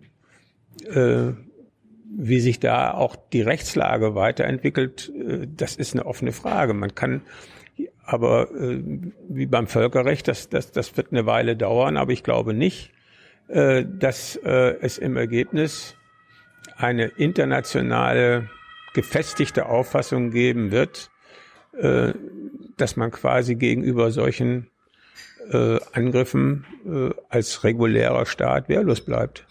Wie ist das bei der Hinrichtung von Soleimani jetzt vor kurzem gewesen? Ist du da auch so unentschieden? Ich hab's. Äh, das ist eine neue Dimension.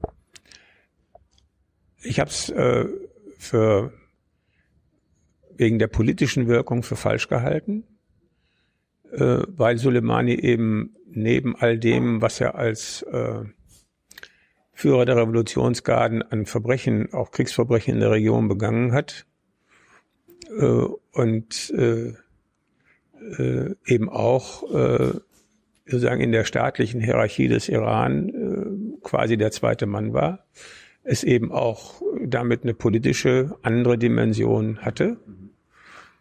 Und ähm, äh, aber äh, dass jetzt einmal Soleimani jemand ist äh, oder war, der für ganz viele Verbrechen äh, verantwortlich war und das in diesem Fall. Das rechtfertigt ja jetzt ja nicht die Tötung.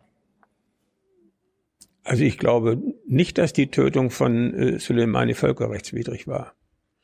Also ähm, die ähm, wenn er ein Kriegsverbrecher ist oder wir ihn als äh, diesen ja, äh, realistischerweise einschätzen, dann könnte man ihn ja fangen und nach Den Haag. Ja, das sagen Sie so. Also äh, jetzt gehen Sie mal bitte davon aus, äh, dass Soleimani gegen solche sozusagen Kommandounternehmen ganz gut geschützt ist. Und äh, wir würden ja auch nicht akzeptieren, dass die Iraner äh, den amerikanischen Verteidigungsminister hinrichten. Nein, aber ich würde den amerikanischen Verteidigungsminister auch nicht mit Soleimani vergleichen. Wir haben ja gerade vorhin über George Bush und Kriegsverbrechen ja, geredet. Das war deine Behauptung. Ich habe dem ja widersprochen. Aber Soleimani hast du ein großes und ganzes Problem damit gehabt. Wegen der politischen, äh, wegen der politischen Dimension. Ich glaube, dass man mit dem Iran insgesamt äh, seit der Aufkündigung des äh, Nuklearabkommens äh, seitens der Amerikaner falsch umgeht. und äh, dass sich die Lage dadurch verschlechtert. Und ich habe die Sorge nach wie vor, äh, ist etwas gemildert jetzt durch den äh, durch den Abschuss äh, der ukrainischen äh, Maschine, die jetzt äh, die Iraner stärker sozusagen auf sich selbst zurückwirft und Fragen aufwirft, was läuft bei uns im Iran falsch. Aber ähm, ich sag mal, unmittelbar nach dem nach der Tötung von Soleimani war es ja so, dass die Demonstrationen, die ähm, vorher gegen das Regime auf der Straße waren, sich dann äh, automatisch gegen äh, die Amerikaner gewandt haben. Und äh, äh, da irren sich eben auch viele, die glauben, äh, weil das Mullah-Regime verhasst ist, was stimmt, ja. äh, würde äh, sozusagen ausländische Intervention begrüßt, was nicht stimmt. Und äh, das war sozusagen meine politische äh, Sorge in der Bewertung. Und was den, das Nuklearabkommen angeht, äh, weiß ich auch, dass äh, von den vier Punkten, die uns mit, äh, beim Iran Sorge machen, nur einer behandelt wurde. Der, die Frage, wird Iran eine weitere Nuklearmacht? Und die anderen Fragen, wie verhält sich der Iran in der Region? Wie ist das mit den Menschenrechten im Land? Und wie ist vor allen Dingen äh, auch äh, die Unterstützung äh, von Terrorismus, gerade auch äh, vis-à-vis -vis Israel, dass diese Fragen in dem Abkommen nicht adressiert worden sind. Ach so, und der, der vierte Punkt ist dann noch die äh, Raketenrüstung äh, mit Raketen längerer Reichweite. Aber meine Schlussfolgerung wäre eben gewesen, wir haben das Nuklearabkommen hinbekommen. Und statt das jetzt aufzukündigen, hätte man mit dem gleichen sagen wir, Verhandlungsformat äh, die anderen Dinge adressieren müssen. Aber aus äh, welchen Gründen auch immer, ist nicht unmittelbar nach dem Nuklearabkommen sozusagen das nächste Kapitel aufgemacht worden. Das hätte man tun müssen. Wir machen jetzt wieder ein Kapitel auf äh, und lassen, nein, wir machen das Außenpolitik-Kapitel zu. Gehen wir jetzt mal zum CDU-Kapitel. Äh, mhm. Warum bist du denn in die CDU eingetreten? Wann, wann war das? Anfang der 70er? 72. Äh, also ich war schon vier Jahre im RCDS gewesen und ich meine, ich mein, damals sind die meisten wegen Willy Brandt, Willy ja. wählen in die SPD gegangen und ja. du bist wegen Strauß nee, in die Union? Ich bin wegen Willy Brandt in die CDU eingetreten. Was? Ja. Das musst du erklären. Ja, klar. Ähm, wir haben ja vorhin schon so ein bisschen über DDR und Kommunismus und Sozialismus geredet und ich war nun wirklich nicht der Meinung, dass das die erstrebenswerte äh, Staats- und Lebensform ist. Und äh, Willy Brandt hielt äh, zu, äh, ich glaube, es war der hundertste Geburtstag von Schumacher, eine Rede, wo der Satz vorkam, Demokratie werde nur im Sozialismus erfüllt. Und das fand ich falsch. Würde ich auch heute noch falsch finden. Mhm. Und ich war damals in so einer äh, Situation, es war die große Koalition gerade gewesen. Ich fand bei der SPD Leute ganz gut, ich fand bei der CDU Leute ganz gut. Ich war aber irgendwie noch gar nicht so sicher, ob ich überhaupt in eine Partei eintreten sollte. Das war die GroKo und der Kiesinger. Und der Kiesinger, ja. Und ja, ein Ex-Nazi war. Brandt als, mit Brandt als äh, Außenminister. Mhm. Und äh, da habe ich äh, mich dann entschieden, nach der verlorenen Bundestagswahl 72 äh, in die CDU einzutreten. Und ähm, warum genau? Wie bitte? Warum genau? Ja, weil ich, weil ich schon äh, mich weiter politisch engagieren wollte und weil mir irgendwie klar war, Jetzt gegen Willy Brandt? Äh? Nein, nein, über, nein, überhaupt. Also es war ja noch die, ich war ja noch an der Uni auch aktiv und es war eben schon noch die, die grundsätzliche Systemauseinandersetzung. Wenn man heute äh, mit Leuten, die die Zeit nicht erlebt haben, über, über diese Zeit redet, dann wird den 68ern etwas gut geschrieben, was sie gar nicht wollten. Äh, die 68er wollten eine völlig andere Gesellschaftsordnung, Rätedemokratie, äh, Volkseigentum, was weiß ich. Sie wollten auch eine Revolution. Sie haben das auch immer so genannt. Und äh, inzwischen ein guter Freund von mir, grüner Abgeordneter aus Münster, Winnie Nachtwey, der damals äh, bei irgendwelchen roten Zellen war, hat mal sehr ehrlich in einem Interview gesagt, äh, ein Glück, dass wir uns nicht durchgesetzt haben, es wäre eine Diktatur geworden.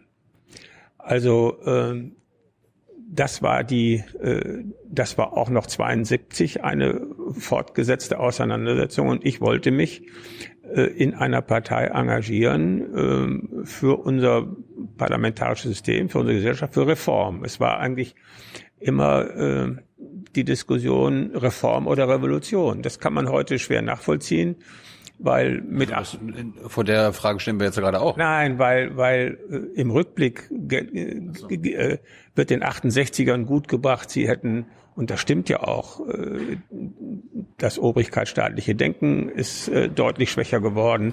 Wir haben uns anders mit der Nazizeit beschäftigt. Das Geschlechterverhältnis hat sich verändert und viele andere Punkte mehr. Wenn man den 68ern Hardcore damals gesagt hätte, also das alles wird kommen, seid ihr damit zufrieden, hätten die gesagt, um Gottes Willen, das ist ja Revisionismus. Äh, das ist ja eine Reform des bestehenden Systems und das wollen wir nicht. Das ist ein Sachverhalt, äh, der in der Beurteilung äh, der Dinge, die ich auch als positiv sehe, leicht vergessen wird. Die Ziele waren völlig andere. Es sind Nebenwirkungen, unbeabsichtigte Nebenwirkungen eingetreten, jedenfalls von denjenigen, die damals das große Wort geführt haben. Das, was wir jetzt heute haben, war nicht die Gesellschaft, die die sich erträumt hätten. So, aber sie haben aus meiner Sicht eben durch diese Nebenwirkung positiven Einfluss auf unsere Gesellschaft gehabt. Aber damals war die, war die Frontstellung eben eine andere. Zum Verständnis, warst du der Meinung, dass demokratischer Sozialismus an sich unmöglich ist oder dass das für Deutschland die falsche Lösung wäre? Ich, ich habe geglaubt und glaube es nach wie vor, dass es letztlich nicht wirklich funktioniert. Es ist ja vielfach in unterschiedlicher Art und Weise versucht worden. Äh, in der DDR gab es ja keine Demokratie. Nein, aber es gab äh, es gab ja verschiedene Versuche. Es gab das jugoslawische Modell, es äh, gab den chinesischen Ansatz, es gab äh, äh, den rumänischen Versuch. Man waren ja überall schon mit mit unterschiedlichen Schattierungen äh, der Versuch, eine Gesellschaft äh, sozusagen äh, zentral autoritär im Einparteiensystem zu steuern. Und die sind allesamt gescheitert. Und äh, im Kopf gibt sicherlich noch eine ganze Menge andere Ideen, wie das alle gehen könnte.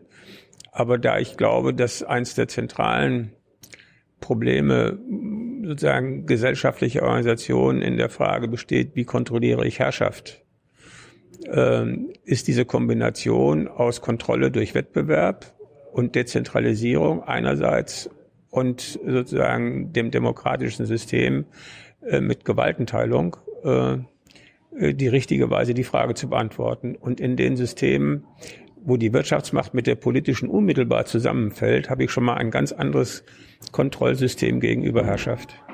Und das ist in Deutschland anders, also in der BRD? Ja, sicher. Ja, sicher. Ist das anders. Ist die, da ist die Wirtschaftsmacht nicht so konzentriert. Äh, sie ist, äh, natürlich gibt es wirtschaftliche Macht, aber zum einen ähm, Aktuelle Zahlen, ein Prozent der Unternehmen äh, wirtschaften 67 Prozent des Umsatzes in Deutschland. Ja, es geht, es geht da jetzt um Macht.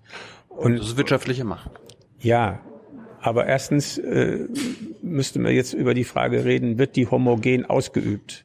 Das wird sie nicht, weil sozusagen innerhalb dieser, dieser Zahl Konkurrenz stattfindet, gegenseitiger Wettbewerb und äh, es gibt für die Menschen Ausweichmöglichkeiten. Das ist ja das Problem, dass in einem System, wo der Staat auch sozusagen die wirtschaftliche Macht hat, da ist es dann eben so, wie beispielsweise in der DDR, dass wenn ich äh, sozusagen nicht in der Partei bin, kann ich auch im Unternehmen nur bis auf einen bestimmten Level kommen und dann ist Schluss.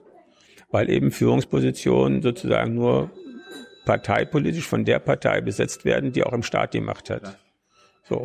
Und darauf sind letztlich diese Systeme alle äh, rausgelaufen. Also die Trennung von, die möglichst breite Trennung von wirtschaftlicher und politischer Macht ist nötig. Und wir sehen das jetzt heute von der anderen Seite in den USA, wo man eben sehen kann, wenn man da nicht Vorkehrungen trifft, äh, dass äh, im Grunde ja eigentlich schon fast für einen Kongressabgeordneten äh, Millionen, Millionen, Millionen äh, Vermögen notwendig sind, äh, um da ins Parlament zu kommen, mit wenigen Ausnahmen, wo man das dann vielleicht über Crowdfunding oder, äh, oder sowas hinbekommt. Und das muss eigentlich die Alarmglocken äh, klingeln lassen. Und ähm, ich glaube aber eben, dass äh, wenn man sich unser System anschaut, dass unsere liberale Demokratie, so wie wir sie haben, mit am besten Lernfähigkeit und Anpassungsfähigkeit organisiert. Und das ist, wie man das ja auch sonst aus der Evolution weiß, also eine, äh, eine Kernfähigkeit, äh, um, um auch in Zukunft klarzukommen. Also muss lernen, muss sich anpassen. Und man kann äh, Pressefreiheit, Opposition, Wahlen, alles auch verstehen als äh, Methoden, wie eine Gesellschaft lernt. Das entfällt in den autoritären Systemen. Äh, die spannende Frage ist, wenn man sich jetzt mit, äh, mit China beschäftigt, ob dieser Lerneffekt auch dadurch substituiert werden kann, dass man Big Data nutzt. Also die Informationen, die in einer äh, freien Gesellschaft über Presse und viele Kanäle sich irgendwie bildet ähm, und man weiß, was man produzieren muss, irgendwie aus den aus dem Erfolg, den ein Produkt hat, muss der Preis hoch, runter, Angebot, Nachfrage.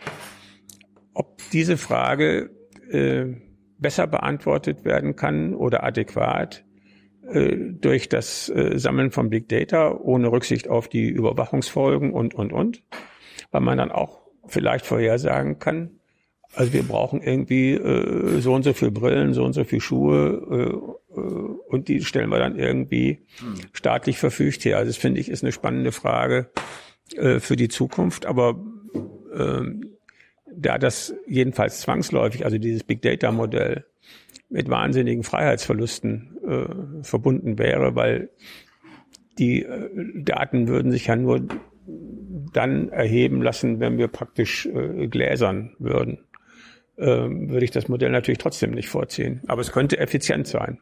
Aber bei dem Beispiel zu bleiben, äh, wenn du in China Social Media nutzt oder dein Handy benutzt, dann gehören deine persönlichen und intimsten Daten dem chinesischen Staat im Endeffekt. Ja, dem Staat. In Deutschland oder im Westen ist es ja so, wenn ich Facebook nutze, wenn ich Google nutze, wenn ich Twitter nutze, dann gehören meine privaten Daten, meine intimsten Sachen Facebook, ja. Google. Also da ist es die Privatwirtschaft, die meine Daten ja. besitzt. Also das ist deren Eigentum. Ja.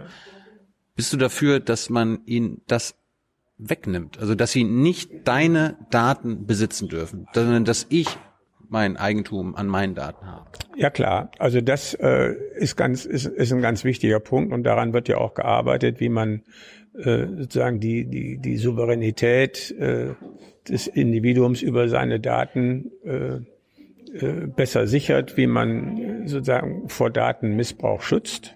Dann machst du dir Facebook und Google aber zum Feind, weil das ist ja darauf basiert, ihr Geschäftsmodell, ja, dass weiß. ihnen die Daten gehören.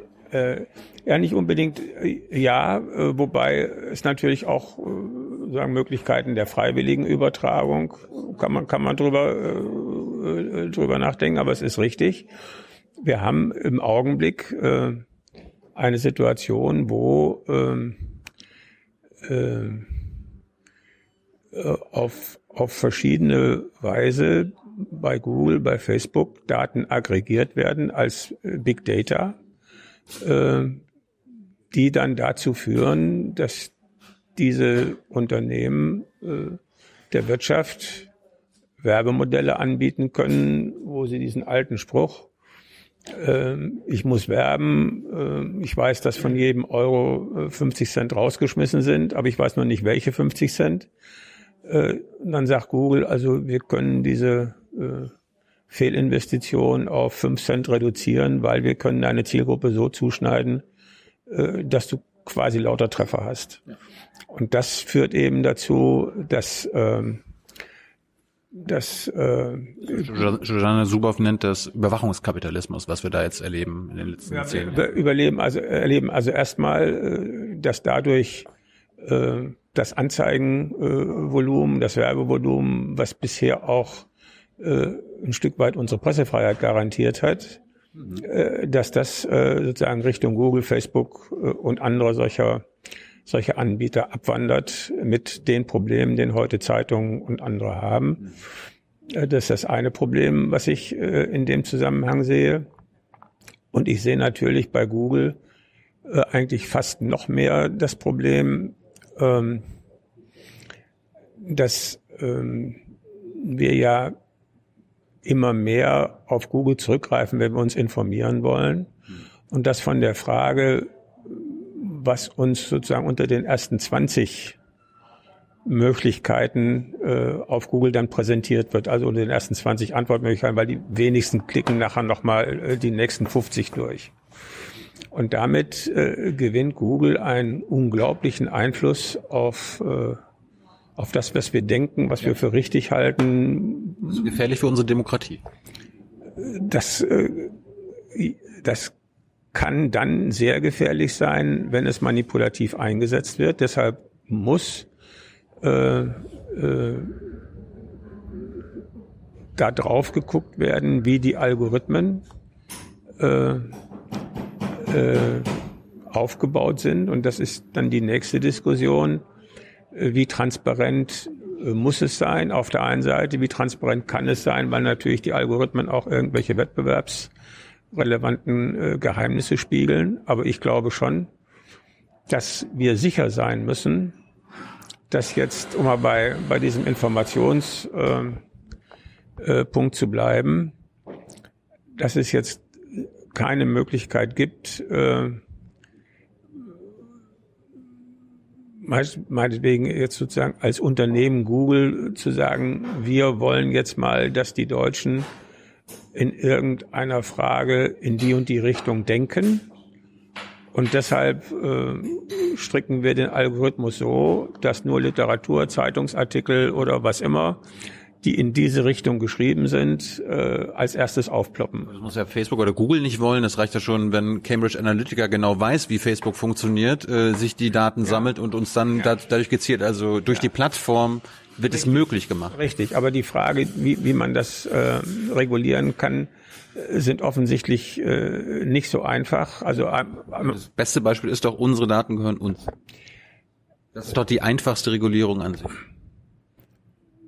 Das weiß ich nicht. Also die, äh, äh, die Frage, äh, wenn ich jetzt meinetwegen, äh, ich, ich habe irgendeine, irgendeine, Frage zur, zur AfD und ich google das, dann äh, stelle ich mir das so vor, dass der Algorithmus jetzt sozusagen unter diesem Stichwort, was ich da eingegeben habe, seine AfD-Datenbank durchsucht. Da muss er von mir erstmal noch gar kein Datum haben. Das, das, ist das eine, was du suchst. Ja. Aber während du eingibst, äh, speichert Google, wie du das eingibst, ja, wie schnell du das eingibst, von wo du das eingibst, ja, ob du das nochmal, äh, wie weit du runterscrollst und so weiter. Sie lernen über dich, wie du äh, das eingibst. Denen ist doch scheißegal, was du da suchst.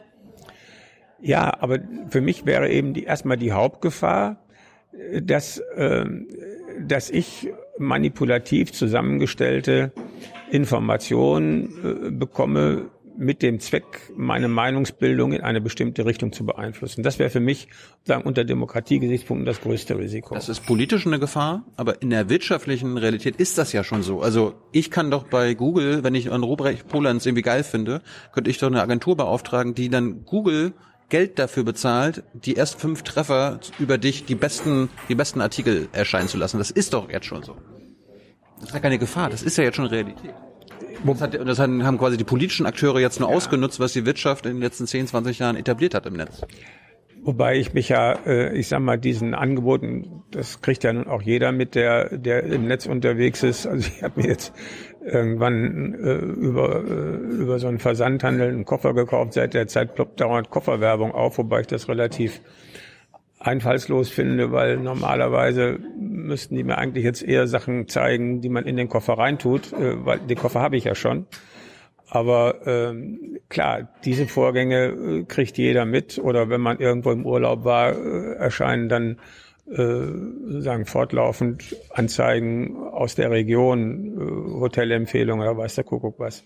Aber ich finde, damit kann man, äh, wenn man sich das bewusst macht, ganz gut umgehen. Was schwieriger ist, ist, glaube ich, diese oder schwieriger wäre, ist ich will mich über einen äh, Sachverhalt informieren und ich bekomme absichtsvoll zusammengestellte einseitige Informationen. Und jetzt haben wir bei Facebook sicherlich äh, das Problem, äh, was kommt in die Timeline? Und da geht es eben, äh, so habe ich das verstanden, so, dass äh, erstens äh, das Geschäftsmodell äh, braucht, dass man möglichst lange in dem Dingen drin ist. Timeline immer weiter scrollen. Ja, äh, äh, zweitens, äh, man analysiert hat, dass das dann der Fall ist, wenn man sich möglichst oft bestätigt fühlt. Warum analysieren Sie, wie du, wie du klickst? Richtig und nicht so viel, nicht so viel Widerspruch bekommt. Mhm. Und äh, das führt dann zu einem, äh, zu dem, was wir Filterblase und äh, äh, all die negativen Folgen äh, nennen, die, die wir haben. Ich habe auch schon mal überlegt, bin jetzt, äh, bin ja was, was diese Dinge angeht, äh, äh, jetzt kein, kein Fachmann, aber äh, wenn man, wenn man überlegt, wie solche Machtgeschichten kontrolliert werden könnten, dann kann man natürlich drüber nachdenken, welche Transparenzmöglichkeiten sind noch nicht ausgereizt. Äh, das zweite, ähm, kann man äh, dazu verpflichten, den Algorithmus so zu stricken, dass in jedem Falle 20 Prozent äh, sozusagen außerhalb der Blase eingespielt werden, wie immer man das dann äh, machen würde. Also nicht nur, äh, wer das liest, liest auch das, sondern wer äh, das liest, hier haben wir nochmal was ganz anderes, äh, was vielleicht gar nicht dem Interesse entspricht. Das Problem ist halt, dass diese Empfehlungssysteme, ob das jetzt Netflix ist oder, oder Amazon, äh, deshalb so erfolgreich sind, äh, weil sie äh, in der Beratungsfunktion äh, Bequemlichkeiten bedienen und vielleicht auch ganz erfolgreich sind. Also wenn mir ein bestimmte ein bestimmtes Genre, bleiben wir aber bei Netflix, mir gefallen bestimmte Filme. Ich gucke zum Beispiel ganz gerne so Spionagefilme. Auch. Und dann äh, äh, ehe ich nun sozusagen das ganze Angebot da durchgucke und nicht weiß aufgrund der Kachel und, und von zwei Sätzen, ob das einer ist, äh, dann finde ich es eigentlich nicht so übel, wenn mir dann empfohlen wird, also zu 98 Prozent bitte dieser Film auch gefallen. Das ist eine positive Manipulation. Aber, Sie, aber, Sie, aber es ist natürlich auch eine. Ne? Ja. Und, und ähm, auf der anderen Seite weiß ich nicht, ob wir in der analogen Welt vor dieser ganzen Digitalisierung äh, wesentlich anders agiert haben. Es war nicht so nicht so massiv, aber wir sind ja auch nach Empfehlungen gegangen. Wir haben uns beraten lassen und äh, bilden Urteil aufgrund vergangener Erfahrung. Also es sind ein schönes Beispiel ist doch zum Beispiel das Wahlplakat auf der Straße. Mhm. Das wird aufge aufgehängt und da, da weiß die Partei nicht, da weiß Robert Polenz nicht, wird das jetzt von meinem Kameramann gesehen, von mir, von meiner mhm. äh, Tochter, von der, meiner Mutter. Mhm. Aber wenn du das auf Facebook schaltest, kannst du Facebook ganz genau sagen, ich möchte, dass Tilo das sieht und nur Leute wie Tilo. Das ist doch auch ein. Ich weiß nicht, wie weit. Äh, also es geht. Also ich habe bisher äh, äh, also ich habe Facebook noch nie so einen Auftrag gegeben, deshalb weiß ich nicht, wie weit man das runterbrechen kann. Was ich weiß ist, ich kann zum Beispiel äh, sagen, ich möchte in Münster die und die Altersgruppe erreichen. Aber äh, ich weiß nicht, ob ich sagen kann. Äh, Männlich. Ja, aber jetzt äh, dein Beispiel war ja noch weitergehend. Äh, ich kenne jetzt jemanden in, in, in Münster, habe aber irgendwie äh, dessen Adresse, ich habe irgendwie den Namen gehört und ich möchte jetzt, dass Facebook äh, dem irgendwas von mir einspielt. Ich glaube, das geht noch nicht. Ich glaube schon. Ja, ich weiß ja, es nicht. Ich weiß es nicht. Ähm, wir müssen noch mal über die CDU reden. Wir haben jetzt nicht mehr so viel Zeit. Ja, äh, auf die Uhr gucken. Ja, geht aber. Haben wir noch, haben wir noch. Ja. Jetzt bist du ja erst 94 in den Bundestag gekommen. Du bist 72 eingetreten. Was ist denn in den 20 Jahren dazwischen passiert als CDU? Warst du irgendwie in einem Landesparlament, Stadtparlament oder bist du gleich ganz groß eingestiegen? Nee, ich ähm, wollte nie äh, existenziell von der Politik abhängig sein. Deshalb war mir ganz wichtig, äh, ein berufliches Standbein zu haben, was ich auch gerne gemacht habe. Wie gesagt, ich bin Jurist, habe nach, nach meinem zweiten Staatsexamen erstmal bei äh, Paul Kirchhoff als Assistent gearbeitet und äh, bekam dann ein Angebot von der Industrie- und Handelskammer, was ich gerne angenommen habe und war dann 14 Jahre äh, Geschäftsführer äh, der IHK Münster für Presse- und Öffentlichkeitsarbeit. Und Was der Seibert IHK? Äh, ja, also das äh, auf, auf, auf, auf diesen Vergleich wäre ich jetzt nicht gekommen.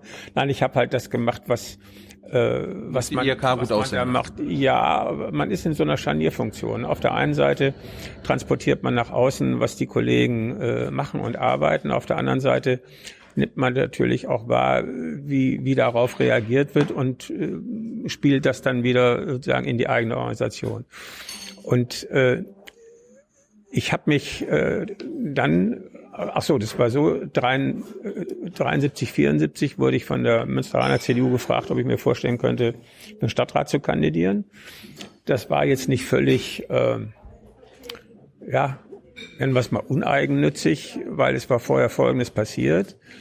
Ähm, äh, der SHB und, und andere äh, von der Uni hatten die Münsteraner SPD ziemlich umgekrempelt und praktisch die gesamte Ratsfraktion bis auf zwei ausgewechselt. Und jetzt hatte die CDU ein bisschen Angst, sie braucht da so ein paar Anti-Jusos. Und deshalb haben die mich dann gefragt. Die wussten, dass ich äh, an der Uni da schon mal aktiv gewesen bin und so. Und ich habe mir das überlegt und gedacht, ja gut, warum nicht? Hast dich äh, immer ähm, politisch engagiert, jetzt neben der Ausbildung, jetzt machst du es halt auch neben Beruf weiter.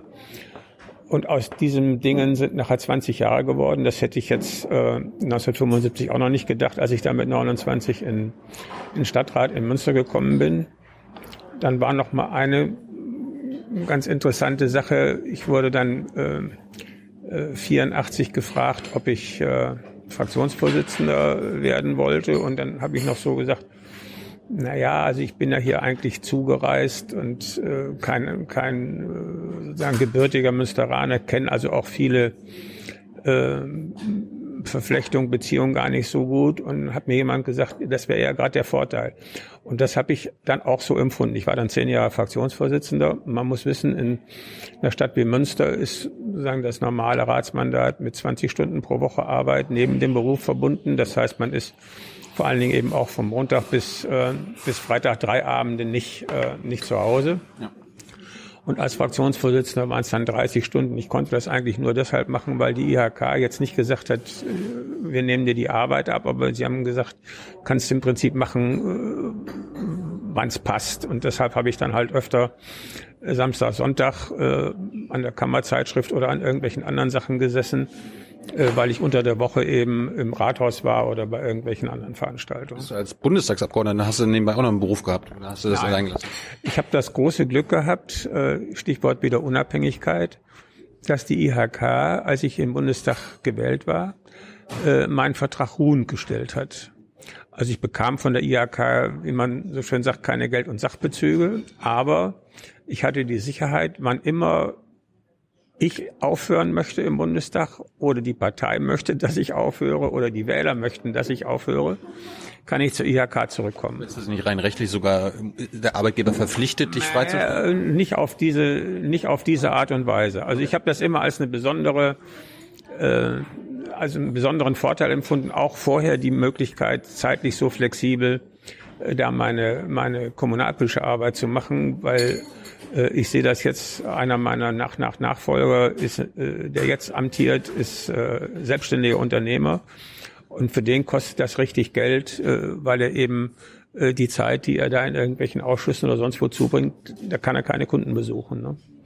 Und äh, der Verdienstausfall, den es dann dafür gibt, der kompensiert es nicht. Aber das nur am Rande. Also dann habe ich 89, also nochmal zurück, 76, nee, äh, 86 äh, hätte es möglicherweise eine Chance gegeben, für den Bundestag äh, zu kandidieren. Ähm, und dann hat meine Frau gesagt, also wenn du unbedingt willst, aber überleg dir das, äh, unsere Kinder sind noch ziemlich klein.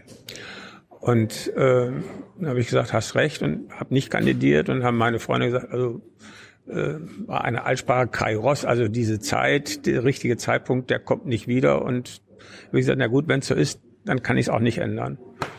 Dann habe ich 89 äh, es versucht und bin nicht aufgestellt worden. Dann kam der auch nochmal und sagte, also siehst du, habe ich dir damals gesagt, hättest du mal vor drei, äh, vor drei Jahren. Ja. Ähm, ja gut. Und dann hat es aber 94 geklappt. Also ich hatte 89 war ich gegen den äh, damaligen Staatssekretär angetreten, parlamentarischen Staatssekretär, und wir hatten noch das Delegiertensystem in Münster. Und äh, ja gut, ich habe äh, äh, ich habe es da nicht geschafft, aber es haben viele gesagt, also komm, du bist ja auch noch jung und guck mal und so, wie man das dann so gesagt kriegt. Und äh, ja gut, und dann, als ich 94 äh, wieder antrat, das heißt 93 in der Aufstellungsphase, ist er dann, hat lange überlegt, ob er nochmal wieder antreten soll, hat es dann nicht gemacht und bin ich dann nominiert worden. Und dann war ich eben von 94 bis 2013 im Bundestag. Das hast du die Unabhängigkeit gerade angesprochen. Ähm, formal bist du ja als, äh, als Abgeordneter im Bundestag unabhängig und nur deinem Gewissen verpflichtet. Mhm. Trotzdem gibt es ja einen Fraktionszwang. Mhm. Hast du jemals gegen deine Fraktion gestimmt? Ja, äh, ich habe mich äh, bei dem ähm, äh, bei einem dieser äh, Staatsangehörigkeitsgesetze äh, nicht der Fraktion angeschlossen, äh, weil ich der Meinung war, es ist richtig, wenn in Deutschland geborene äh, Kinder von von Ausländern äh, erstmal sozusagen als Doppelstaatler aufwachsen können und sich dann eben, das war damals die Regelung, glaube ich, mit 18 dann entscheiden mussten, aber sie sollten eben erstmal da die Möglichkeit haben. Das wollte die CDU damals nicht. Ich hatte mich mit diesen Themen ziemlich intensiv beschäftigt, war anderer Meinung, äh, wie überhaupt, sagen wir mal, das Thema äh, Einwanderung, Integration, äh, eins der Themen ist, wo ich mit die meisten Reibungen mit meiner Partei habe. Andere äh, Ausnahmen, wo du nicht mitgestimmt hast? Äh, ich glaube, es war einmal äh, noch die Frage, äh, ging irgendwie um, um Entsende, aber ich, ich Entsendegesetz in, in der Wirtschaft, aber ich krieg's nicht mehr genau auf die Reihe. Äh, ich würde aber ganz gerne noch einen Satz sagen zu diesem äh, Stichwort äh, Fraktionszwang. Ähm, viele denken, es wäre für alle ein ganz großer Vorteil, wenn jeder Abgeordnete jedes Mal so abstimmen würde, äh, wie er das gerade jetzt für richtig hält. Nach seinem Gewissen. Ja, nach seinem Gewissen. Aber erstens ist nicht jede Frage eine Gewissensfrage. Zweitens ähm, möchten die Menschen ja auch wissen, äh, wen sie wählen und wie der sich wahrscheinlich verhält. Deshalb entscheiden sie nach großen Richtungen und die machen sich aus der Parteizugehörigkeit fest. Wenn sie das Gefühl hätten, äh, warst du direkt gewählt, oder? Ich war zweimal, ich war dreimal direkt gewählt, zweimal knapp nicht. Und ähm, äh, äh aber es ist klar, in der, in der Stadt mit äh, 280 damals 290.000 Einwohnern, heute sind es äh, 310.000 in Münster, äh, hat man nicht ohne weiteres die Chance, sich ein persönliches Bild von dem Kandidaten zu machen. Und deshalb wird man nach wählt man nach Richtung. Die meisten sagen also, äh, ja, ich finde die CDU oder die SPD oder die Grünen im Großen und Ganzen richtig, dann wähle ich auch den Kandidaten. Mhm. Und äh, manche, die daran nicht so geglaubt haben, gedacht, also sie würden vor allen Dingen als Person gewählt, auch in der Kommunalpolitik, haben das dann ziemlich bitter äh, gemerkt. Also ich weiß noch einen Fall von einem Bonner Oberbürgermeister, der ist dann nicht mehr aufgestellt worden, hat gedacht, euch zeige ich es, ich trete jetzt sozusagen als, was weiß ich, Heinz Meier oder so äh, wieder an. Und der ist äh, krachend durchgefallen, weil eben äh, das sozusagen das äh, das Siegel der Partei fehlte. Und äh, das macht in, allenfalls in kleineren Gemeinden, wo man wirklich, äh, sagen wir, die Person da muss man schon Promi sein, oder? Kennt. Ja, das sowieso. Also ich war, also in Münster äh, machen die westfälischen Nachrichten äh, seit langem so Umfragen über Bekanntheitsgrade und was die Bürger bewegt und was weiß ich, was alles. Und äh, da weiß ich noch, ich war nachdem ich fast 20 Jahre im Rat war, zehn Jahre Fraktionsvorsitzender, kannten etwa 40 Prozent meinen Namen nach diesen Umfragen. Und das war unter den unter den äh, Fraktionsvorsitzenden und so war das der beste Wert, aber ich war ja nun war schon ziemlich lange dabei. Und nach der ersten äh, Kandidatur, wo dann mein Plakat überall hing und das mit Bild auch verbunden wurde, war das ganz schnell bei 80 und ich weiß nicht, jetzt wird es irgendwie bei 95 Prozent sein. Jetzt nimmt es wieder etwas ab natürlich, weil neue Leute kommen und ich äh, ja nun nicht mehr aktiv bin. Ähm, also da darf man sich auch nichts vormachen. Die Menschen interessieren sich äh, sagen für die äh, politische Aufstellung in der Breite weniger als der Sportfan für die Frage, wer bei Schalke 04 aufläuft. Jetzt interessieren sich ja wahrscheinlich viele Wähler aktuell, äh, ob sie, wenn sie CDU wählen, ob sie ganz sicher sein können, dass die CDU nicht mit der AfD paktiert. Ja. Ist das äh, ein großes Problem jetzt?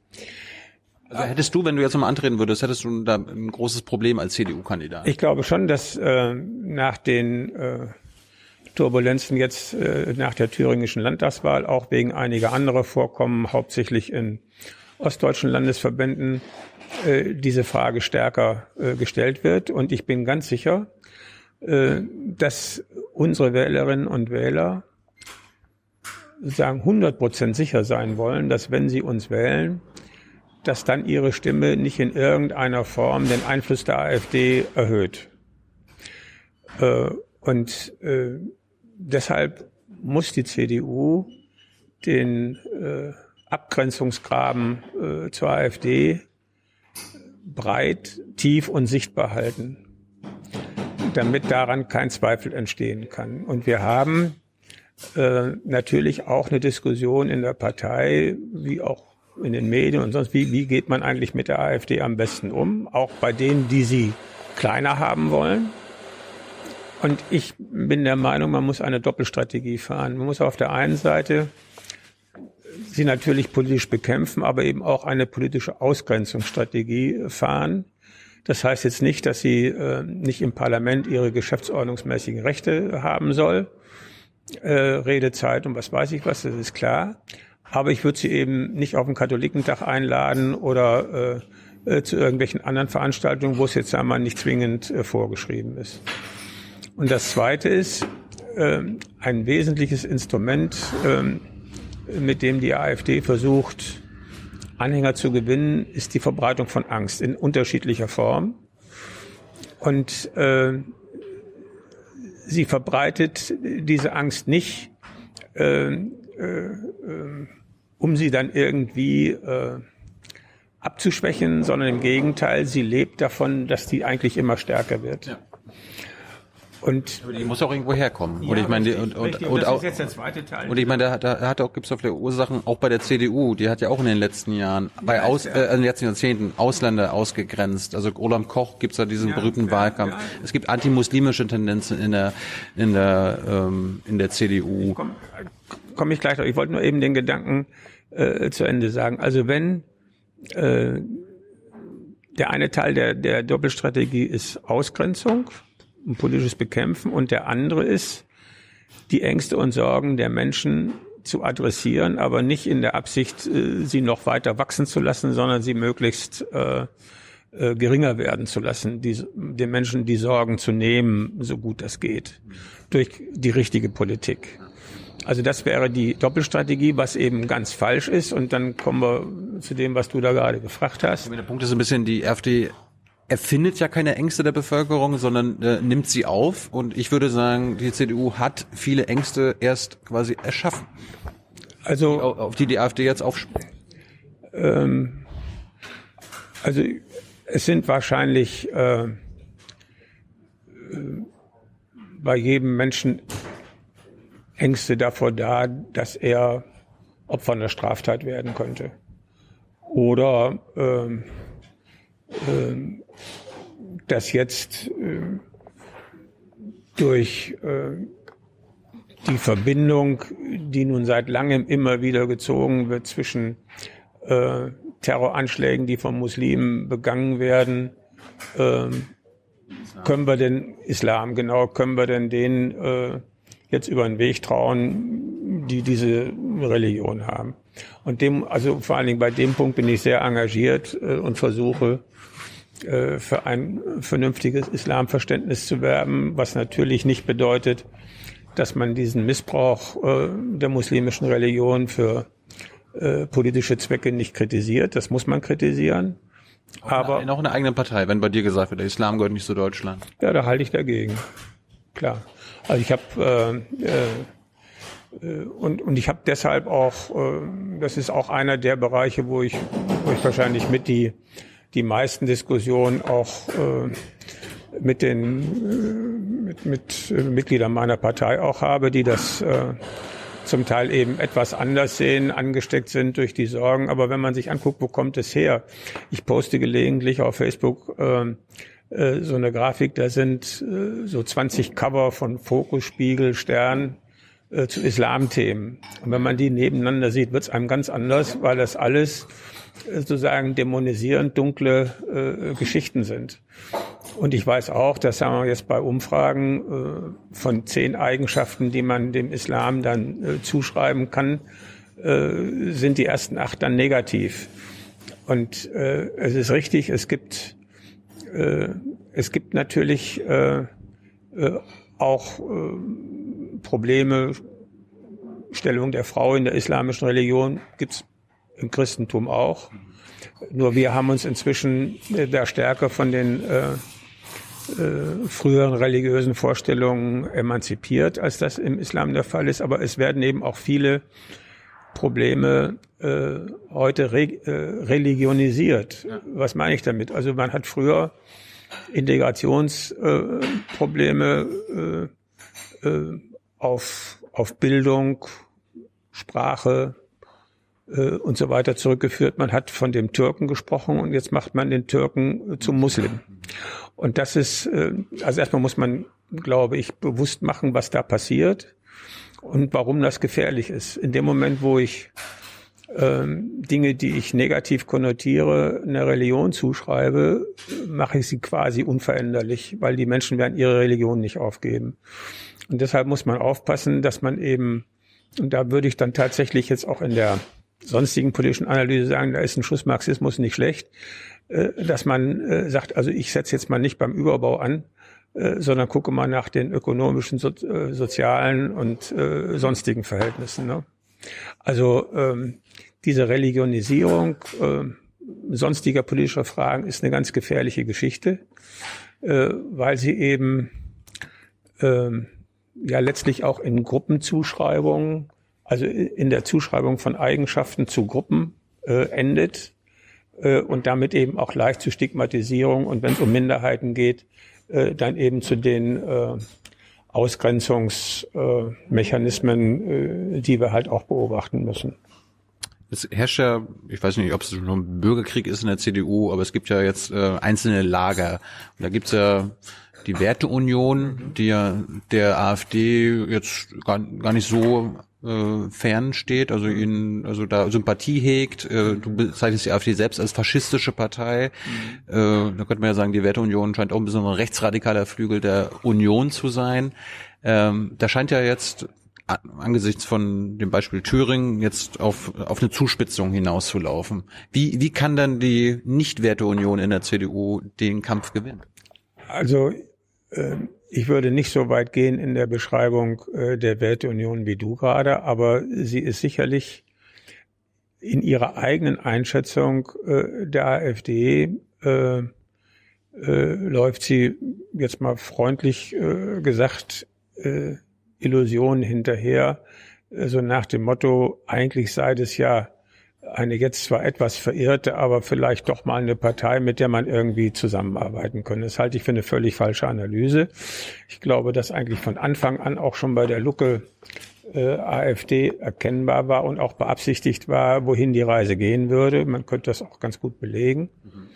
Ähm, und aus dieser Einschätzung resultiert dann eine eine Haltung, ähm, ähm, ähm, also wenn wir da auch Wähler zurückgewinnen wollen, dann müssen wir auf die zugehen, sozusagen uns auch ein Stück weit Richtung AfD bewegen, damit wir die irgendwie wieder zurückholen können. Das ist, glaube ich, die ganz falsche Strategie. Ich hatte ja vorhin gesagt, was ich für richtig halte, eher den Graben vertiefen und, und, äh, und deutlicher machen, wo die Unterschiede liegen.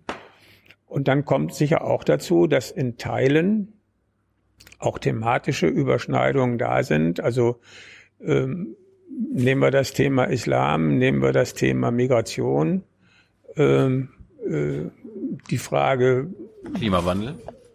Gibt es auch welche, ja, wo sich das dann sozusagen sachlich über, überschneidet, dass man abstreitet oder nicht glaubt, dass da menschengemachter Einfluss äh, dabei ist. Und ähm, eine und, und, und, und der, der, der Kernpunkt äh, dieser Werteunion ist ja die Behauptung, äh, die CDU habe sich sozusagen von, von ihren Wurzeln entfernt und äh, sich irgendwo äh, dramatisch nach links oder so äh, verschoben. Mhm. Und ich würde einfach sagen, äh, die CDU gibt, ausgehend von ihren Werteüberzeugungen, auf die neuen Fragen natürlich auch neue Antworten. Es gibt eine schöne Geschichte von Einstein, der sollte mal Klausur äh, in Physik äh, stellen und dann kommt ein Kollege und sagt, äh, Herr Einstein, Sie haben die gleichen Fragen vor zwei Jahren gestellt. Ja, sagt er, aber heute sind andere Antworten richtig.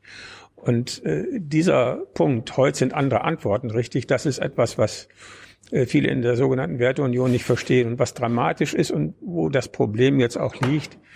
Diese Tendenzen, die ja auch sehr rüde teilweise auch in der Kritik gegenüber Merkel und der Parteiführung jetzt über Monate und vielleicht schon Jahre geäußert werden, die haben sich jetzt organisiert wie eine Partei in der Partei mit Ortsvereinen, Landesverbänden, Bundesvorstand.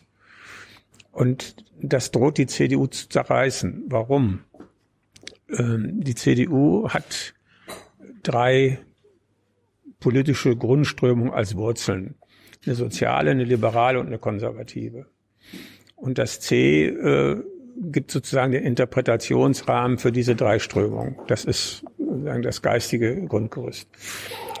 Und die Aufgabe besteht darin, diese drei Strömungen zu integrieren. Deshalb sind alle unsere Vereinigungen, Junge Union, Frauenunion, Seniorenunion, äh, so organisiert, dass sie jeweils Mitglieder haben, die einer dieser Strömungen angehören.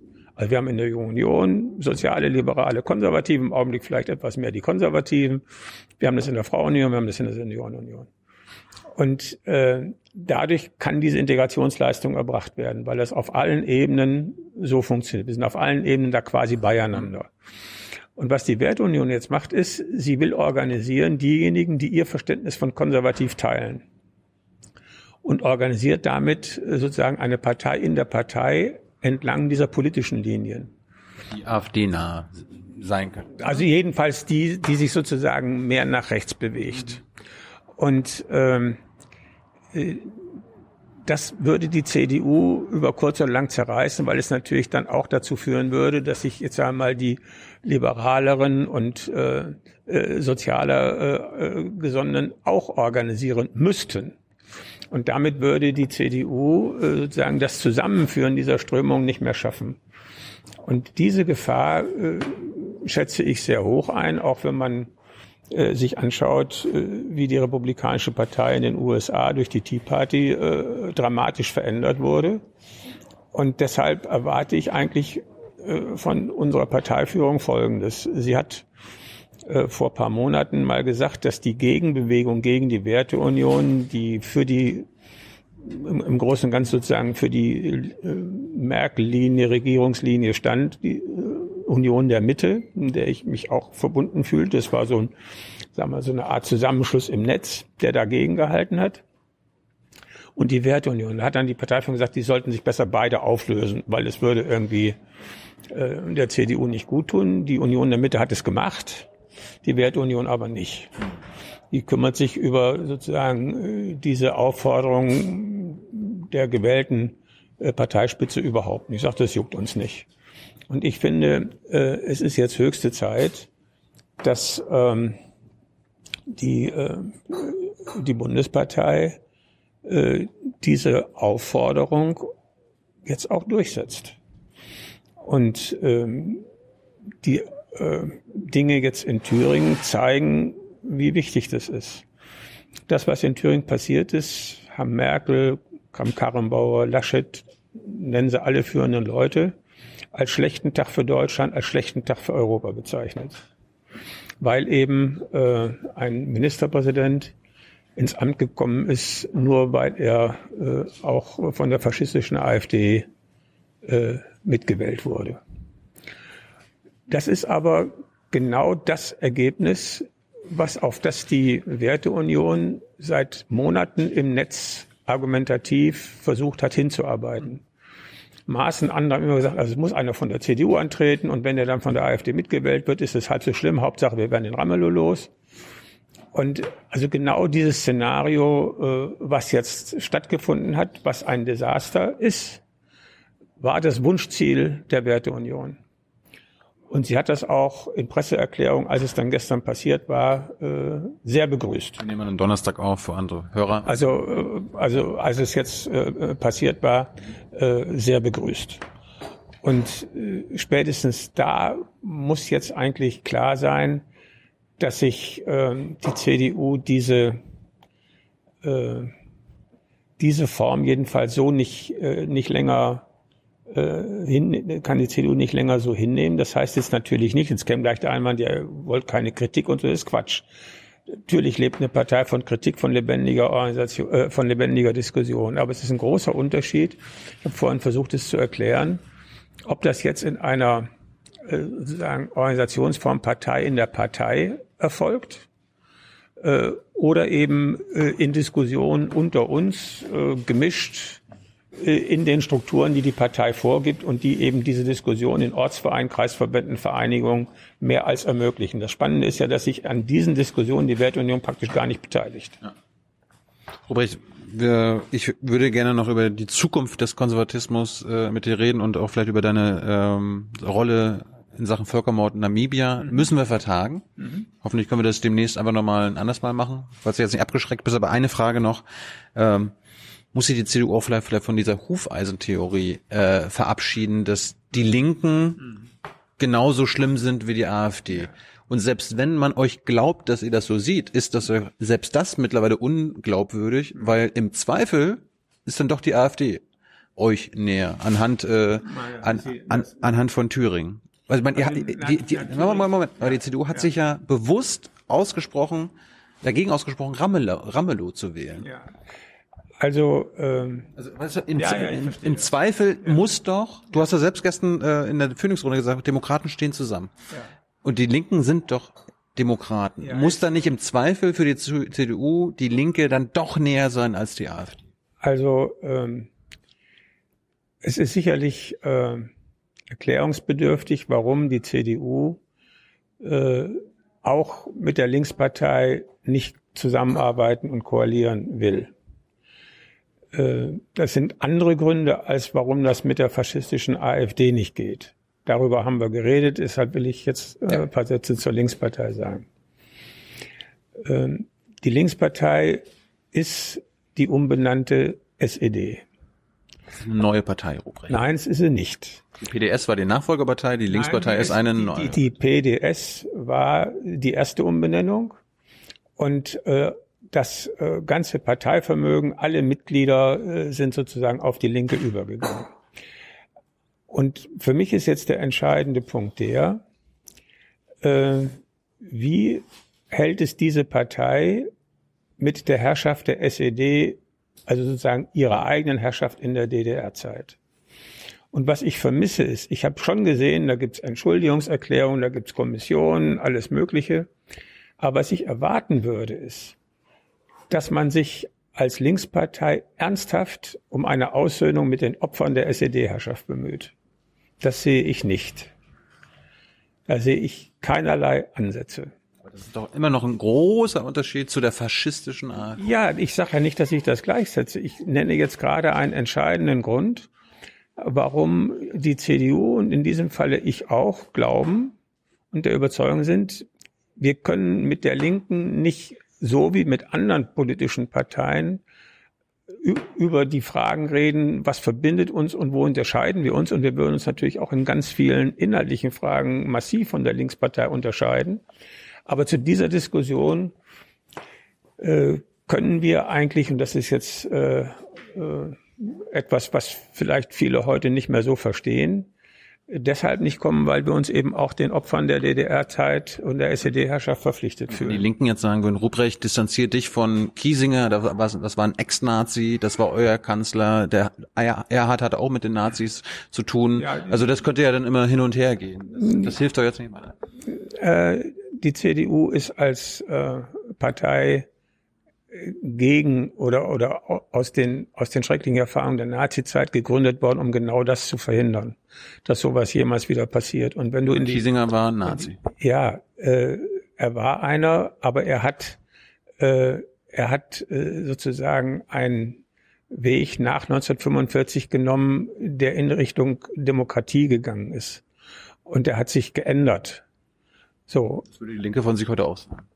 Ja, aber es geht ja jetzt auch nicht um Einzelpersonen, sondern es geht äh, sozusagen um die Frage, ob man mit einer Partei zusammenarbeiten kann. Und äh, wenn die Linke jetzt noch äh, einige Leute äh, dabei hätte, die äh, und hat sie ja wahrscheinlich, äh, die SED-Funktionäre waren, äh, aber sich ansonsten als Partei, wie ich das gesagt habe, um eine Aussöhnung mit den Opfern der SED-Herrschaft bemühen würde, dann würde ich auch sagen, ja gut, dass die da jetzt noch drin sind, das nehme ich dann in Kauf, weil ich ja sehe, die Partei insgesamt hat verstanden, äh, was in der DDR unter ihrer Herrschaft abgegangen ist. Ja. Und die Diskussion um die Frage, war die DDR ein Unrechtsstaat, was ist da eigentlich passiert und die Schwierigkeit äh, der Linkspartei mit diesen Themen zu diskutieren zeigt eben, dass sie da noch nicht so weit ist. Wie gesagt, äh, ich weiß, dass das äh, äh, andere nicht teilen. Also SPD, Grüne äh, sehen das anders. Aber ich erkläre jetzt mal hier, warum die CDU das so sieht. Aber warum, warum stellen Sie denn trotzdem die Linke und die AfD auf eine Stufe? Nein, das tut man ja nicht. Es gibt, äh, also ich will weder in, im Sumpf noch in der Wüste wohnen. Deshalb stelle ich Sumpf und Wüste nicht gleich. Ja, ich, ich, das war ja mein Punkt. Also im Zweifel ist eher äh, die AfD dann äh, Nein, weniger schlimm als die Linke. Das haben wir ja, doch, unser, haben wir dann Thüringen ja, gerade aber, aber, aber sozusagen sich vor die Frage stellen zu lassen, Geld oder Leben ist keine kluge Politik. Wir wollen eigentlich solche Situationen vermeiden. Und würdest du mir zustimmen, dass die Linke im Zweifel und in der Not der bessere Partner ist als die äh, als die AfD? Also ich, in der Not. Äh, wir haben, äh, äh, ich will mal so sagen, heutzutage ist der der der Rechtsradikalismus die bei weitem größere Gefahr. So. Und das würde ich natürlich bei einer solcher, bei einer solchen Entscheidung äh, mit einbeziehen. Und ich fand auch jetzt für Thüringen, um das mal konkret zu machen, äh, dieses äh, Modell, was sich ja erstmal abgezeichnet hatte, äh, es gibt eine rot-rot-grüne Minderheitsregierung und die CDU ist bereit, äh, sozusagen mit dieser Regierung insoweit zu sprechen, dass sie mit eigenen Vorschlägen ihre Ziele, Projekte vorschlägt und als Gegenleistung, wenn sie da äh, was durchsetzen kann, dann eben an der einen oder anderen Frage, die sie mittragen kann, das dann auch mitträgt. Das hätte ich eine vernünftige Lösung gefunden, äh, während ich eben diese Form der äh, Zusammenarbeit in einer Konstellation, die wir hoffentlich nie bekommen werden, dass äh, die AfD in einer solchen dominanten Position wäre, wie das die Linkspartei in Thüringen ist, würde ich das nicht so machen. Hey Leute, Jung und Naiv gibt es ja nur durch eure Unterstützung. Ihr könnt uns per PayPal unterstützen oder per Banküberweisung, wie ihr wollt. Ab 20 Euro werdet ihr Produzenten im Abspann einer jeden Folge und einer jeden Regierungspressekonferenz. Danke vorab. Aber zu deinem Satz, Demokraten stehen zusammen, fallen darunter heute die Linken?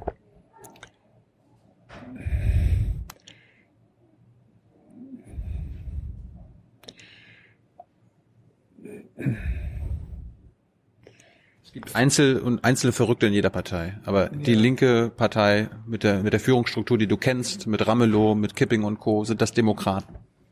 Also ich würde Ihnen heute nicht mehr pauschal absprechen, äh, demokratisch zu sein. Ich glaube auch, äh, dass äh, ihre Vorstellung äh, von dem richtigen Gesellschaftssystem ähm, auf der Basis des Grundgesetzes diskutiert werden können. Ich halte es zwar für völlig verkehrt, aber wenn man das Grundgesetz als Maßstab nimmt, und das muss man, äh, danach muss man, muss man die Frage bewerten. Jetzt müssen wir die Punkte mal einzeln durchgehen.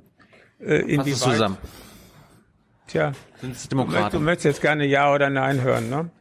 Ähm, ich hatte dich so verstanden, ja. Demokraten stehen gegen die AfD zusammen, ja, gut, also muss auch die Linken, Linken für dich dazugehören.